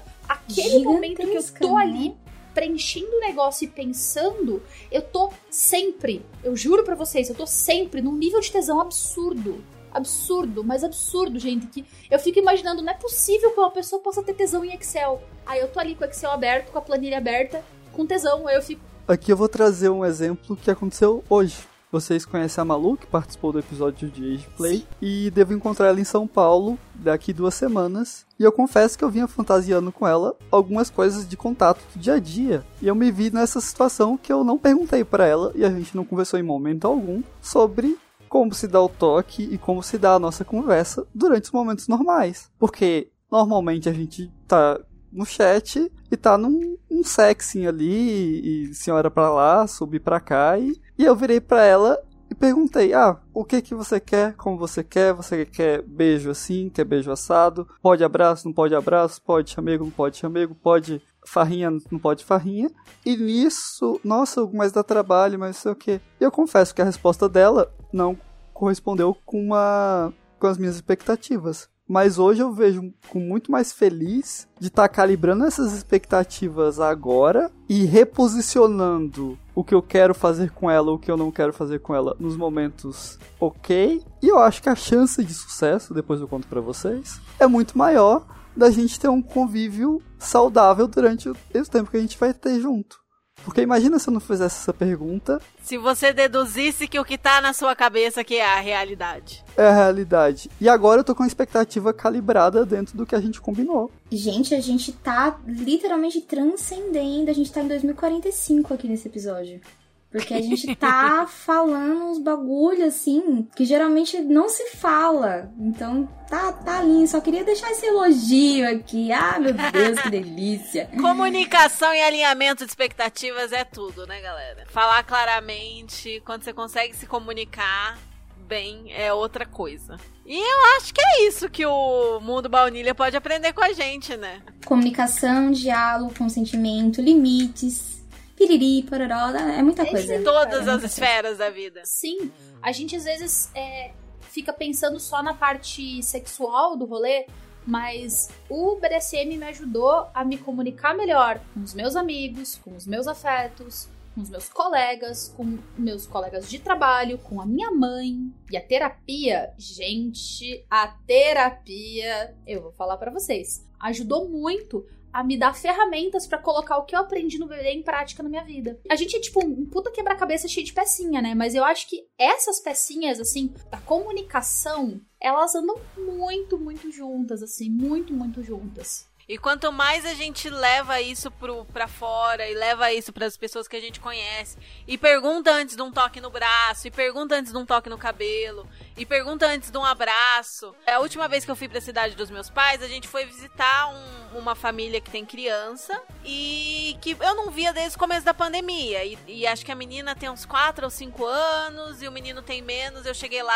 o menino ficou mais na dele, e aí nem se aproximou muito, eu não fui atrás, e a menina veio assim assim na minha direção. Eu abaixei, eu falei, nossa, mas eu nem sei como lidar com criança, faz tempo que eu não vejo criança. Eu virei pra ela e falei, posso te abraçar? Aí ela veio me abraçou, me cumprimentou, beleza, normal. E aí minha irmã depois virou pra mim e falou, nossa, eu achei tão legal que você falou daquele jeito com ela, que você perguntou. Eu falei, nossa, que, que engraçado o jeito que a Lene lida com as coisas. E assim, eu nem tinha parado para pensar, eu só era uma criança que eu queria cumprimentar e eu tava pensando, como que eu quero cumprimentar essa criança? Queria fazer esse, esse comentário. Teve um outro momento que me surgiu esse comentário e fugiu. Que a gente tem muito para aprender sobre consentimento com as crianças. A gente tem muito, porque Sim. se tem se tem um ser humano que a gente pega consentimento garantido, esse ser humano é a criança. A quantidade absurda de coisas que a gente faz com uma criança sem perguntar o consentimento dela é assustador. E isso é desde vai lá e beije sua tia, até engole esse choro, até come esse prato inteiro. É N coisas assim. Eu não sou do tipo que falo pro meu sobrinho, por exemplo, eu tenho um sobrinho de 6 anos. Quando a gente chega em algum lugar, eu não falo para ele abraçar as pessoas. Não falo. Falo, bebê, vai lá e cumprimenta quem você quiser cumprimentar do jeito que você quiser cumprimentar. E se alguém tentar se aproximar dele de uma maneira que ele não gosta, eu intervenho. Eu falo, não, ele não gosta assim. Porque ele pode não ter a voz ativa para se comunicar, para estabelecer o não dele ainda, porque ele é só uma criança. Mas eu tenho noções. Eu sei que meu sobrinho não gosta de beijo no rosto. Ele não gosta e ele fala que ele acha molhado. Eu concordo com ele. Eu também não sou uma pessoa chegada em beijo no rosto, não. Você vai me beijar no rosto, não beijo com baba, por favor, beijo sequinho. E é uma coisa doida, né? Que a gente não pergunta pra uma criança se a gente pode beijar, abraçar, tocar, pegar no colo, se a criança já sabe falar, né? Já sabe se comunicar um pouquinho, pelo menos. É meio doido que a gente não, não, não vai perguntar pra criança antes. Então, eu sou muito do seu time nessa ali. De que eu não toco é numa criança, não faço nada com uma criança, mesmo que ela venha até com os bracinhos pra cima de mim, enquanto ela não me fala. Eu pergunto, a titia pode pegar? A titia pode fazer não sei o quê? Você quer que a titia faça algo? Aí sim. Se a gente perguntasse isso toda vez que a gente fosse fazer alguma coisa na vida, ia ser tão mais fácil, né? Fico pensando, que pensativa. E também é um aprendizado pro futuro, né? Porque a gente, eu tenho certeza que nós três socializadas como mulheres cis, na infância a gente é obrigado a fazer o que mandam a gente fazer. Tem que abraçar, tem que beijar, senão você vai ser mal educada. Como assim? Você não vai dar o carinho que o tio pediu? Vai ser mal educada com o tio? E o que que isso condiciona a gente a fazer quando a gente fica adulta, né? Ah, Porque aceitar. imagina, vai deixar todo mundo triste, vai deixar a pessoa triste se você disser não, vai deixar a pessoa Eu- triste se você não fizer. Então, A história gente da minha vira, vida. né? Muita terapia na causa pra gente aprender a dizer não depois. Com essa questão de criança, eu tenho uma afilhada. Eu lembro de ela muito piquitica, a- eu chegando na casa dela, me ajoelhando no chão e abrindo os braços e falando assim: Você quer vir dar oi pra Dinda? Ela falava: Não, então tudo bem. Eu levantava e segue a vida. E os outros adultos ficam ofendidos, né? Todo Eu mundo acho ficava doido tipo, isso. "Hã?" Por que, que você vai ficar ofendido com o não Não de uma vai lá criança? beijar sua Dinda? Não, não precisa, ela não quer. Mano, ela é minha afilhada. Ela não é parte do meu corpo. Os únicos que não têm escolha nessa vida são meus gatos. Eu vou, eu vou beijar quando eu quiser, eu vou esfregar minha cara neles quando eu quiser. Nem devia, tá ligado? Porque também são, são bichinhos, mas. É que ele não consegue responder, ele né? Pra consegue. consentir. Ele arranha de consegue. volta, Ele ele, ele-. O gato ele ensina bastante pra gente sobre consentimento. Mas, cara, é uma coisa assim. é, eu jamais vou forçar ela a fazer qualquer coisa que ela não queira. Tem que aprender a respeitar o corpinho do outro. Agora, gente, vamos pro quadro Nossas Chicotadas, em que a gente indica algum conteúdo que pode ou não ter a ver com o tema do episódio. As minhas chicotadas póstumas. Porque eu não morri, mas no áudio de vocês do episódio de hoje eu já fui embora. É, eu queria recomendar um programa para adultos e crianças que infelizmente ainda tá- só tem em inglês e eu queria convidar qualquer ouvinte que possa traduzir para colocar essas legendas no YouTube. É um programa canadense criado pela Nadine Thornhill e a Eva Bloom, que são duas é, sexólogas, pesquisadoras da sexualidade, educadoras sexuais, que têm episódios de no máximo 10 minutos. Com uma classe de crianças aprendendo coisas incríveis sobre sexualidade. Um dos primeiros episódios da primeira temporada é sobre consentimento. Recomendo que comecem por aí, porque é apaixonante o jeito que essas mulheres ensinam.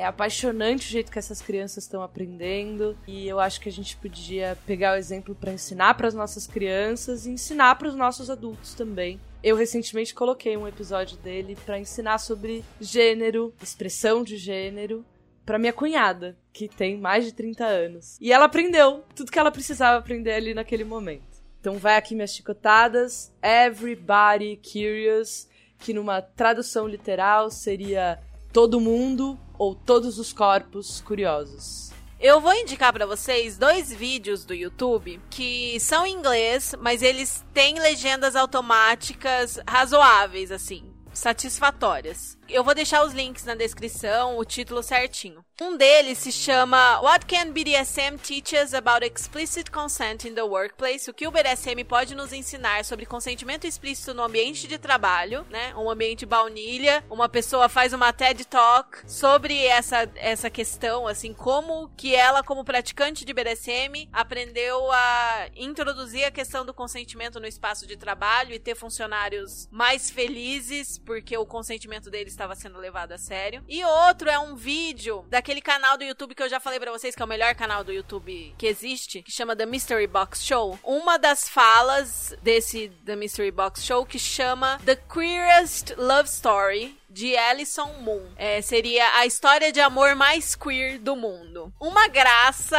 é uma história que é engraçada, que é romântica, que é um tesão. E ela conta como ela conheceu um dos parceiros dela e como que foi a aproximação deles. E é uma aproximação que é muito fofa, porque ele, porque ele é um cara cis que já tinha essa questão do consentimento incutida nele. Então, ele, na primeira vez que tá conversando com ela, ele vai botar a mão no joelho dela e aí deixa a mão assim, pairando no ar. Não, pera, eu me toquei que eu tô afim de tocar no seu joelho pra enfatizar o meu ponto. Eu posso tocar no seu joelho? Tá, pode tocar no meu joelho. E aí ele toca no joelho dela e ela vai contando toda essa narrativa da construção da história de amor deles, que é muito legal. Muito bem contada essa história. A minha chicotada pra esse episódio é nada mais nada menos que um anime, pois otaku sim, ok, não gostou, publica um artigo me refutando. É um anime da Netflix chamado Parasite, Parasita. Ele é bem curtinho, tem só uma temporada e Bom pra caralho. bom pra caralho e ele conversa muito com essa questão de consentimento. Não vou dar spoilers aqui pra vocês, pra não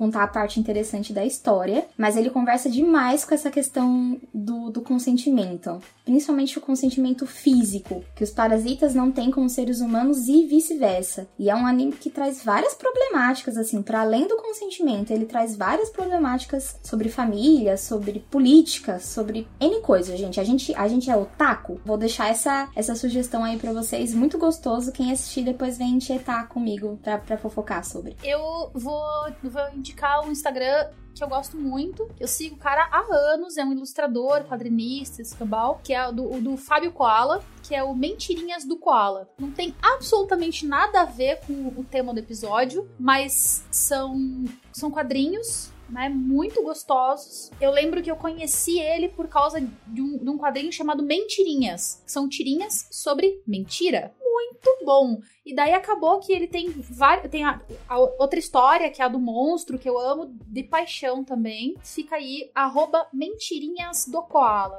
E aqui eu vou dar duas dicas. É da comunicação não violenta. É dada pelo próprio criador da técnica, que é o Marshall Rosenberg. E você encontra ela no YouTube com legenda em português bem feita. Quando você buscar no Google, você vai ver esse rapaz com os dois fantoches na mão, que é o Rosenberg, explicando a técnica dele para as pessoas. Então tem duas ou três sequências de vídeo de palestras dele gravadas e legendadas. Eu recomendo muito. Não só esses vídeos, né? Mas o vídeo é porque eu, é a forma que eu mais gosto de consumir conteúdo. Mas tem o livro, tem Instagram, tem cursos, tem rodas de CNV nas grandes cidades do país. Então tem bastante coisa para você se interar dessa comunicação não violenta.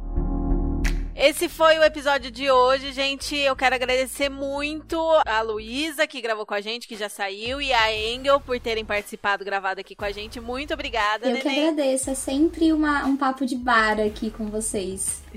Cara maravilhoso. Foi muito bom esse papo. Pra quem quer entrar em contato com a gente, vai estar tudo aqui na descrição do episódio e os nossos Instagrams, o do podcast arroba Chicotadas Podcast, o meu é arroba ada.chicotadas, o da Paty arroba Patrícia Calho UFC, o do Hugo é arroba aprendiz underline bonded, o da Luísa que já saiu é arroba Luísa Tormenta e o da Engel é arroba Engel Ropes. E com o fim do nosso episódio, chegou a hora do Aftercare. Qual vai ser o Aftercare de vocês hoje? O meu aftercare hoje vai ser ah, dormir cedo com a minha cobertinha, porque eu tô com cólica e queria uns chameguinhos. E é isso, vai dormir eu e a minha bolsinha de água quente, assim, ó. Abraçadinha, uma na outra.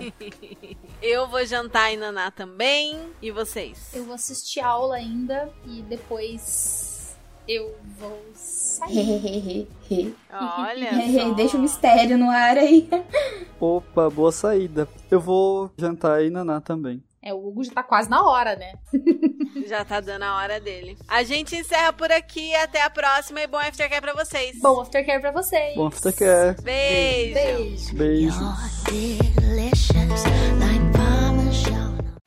Engel? Sou eu, Sim. né? Porra, achei que era a Luísa. Desculpa, gente, delay. Tô per... Perdida. Agora vai. Oi, eu sou a Engel, gênero... Cachorro. Foi a cachorra? Achei que era os cachorros aqui onde eu moro. Aí Não eu já ia mesmo. parar. Eu não falei minha palavra de segurança antes, mas hoje ela é sangue, porque estou menstruada. Ai, eu também. Eu também. Gente do céu. cólica, TPM. O sobrenome do Lorenzo eu não sei falar, é tipo Ah, tá. pó de estrela em sueco, se é essa Nossa, língua que é. não Ah, não, tá, se tá tá bom. Não, só pra, só pra entender esse. É, não. Eu só não falei então o sobrenome de Lorenzo porque é, eu não sei pronunciar. Mas a gente pode deixar gente o pode site escrever, dele. escrever é, na, na Ele tem do Insta, não tem? O, site, Ele tem um Instagram site e ele do- tem um site e eu tenho É. uma cachorra. Que está muito falante hoje. No exercício eu precisava. E eu fiquei, a- deu uma gaguejada assim, aí falei, "Hum, sim. Aí é saiu. sim, é blá blá blá blá. Uma crise, crise. Crise com, com, com C C maiúsculo. É, tava procurando qual era a letra que começava. Eu, eu li sua mente, bebê. A conexão é assim Obrigado, aqui. meu amor.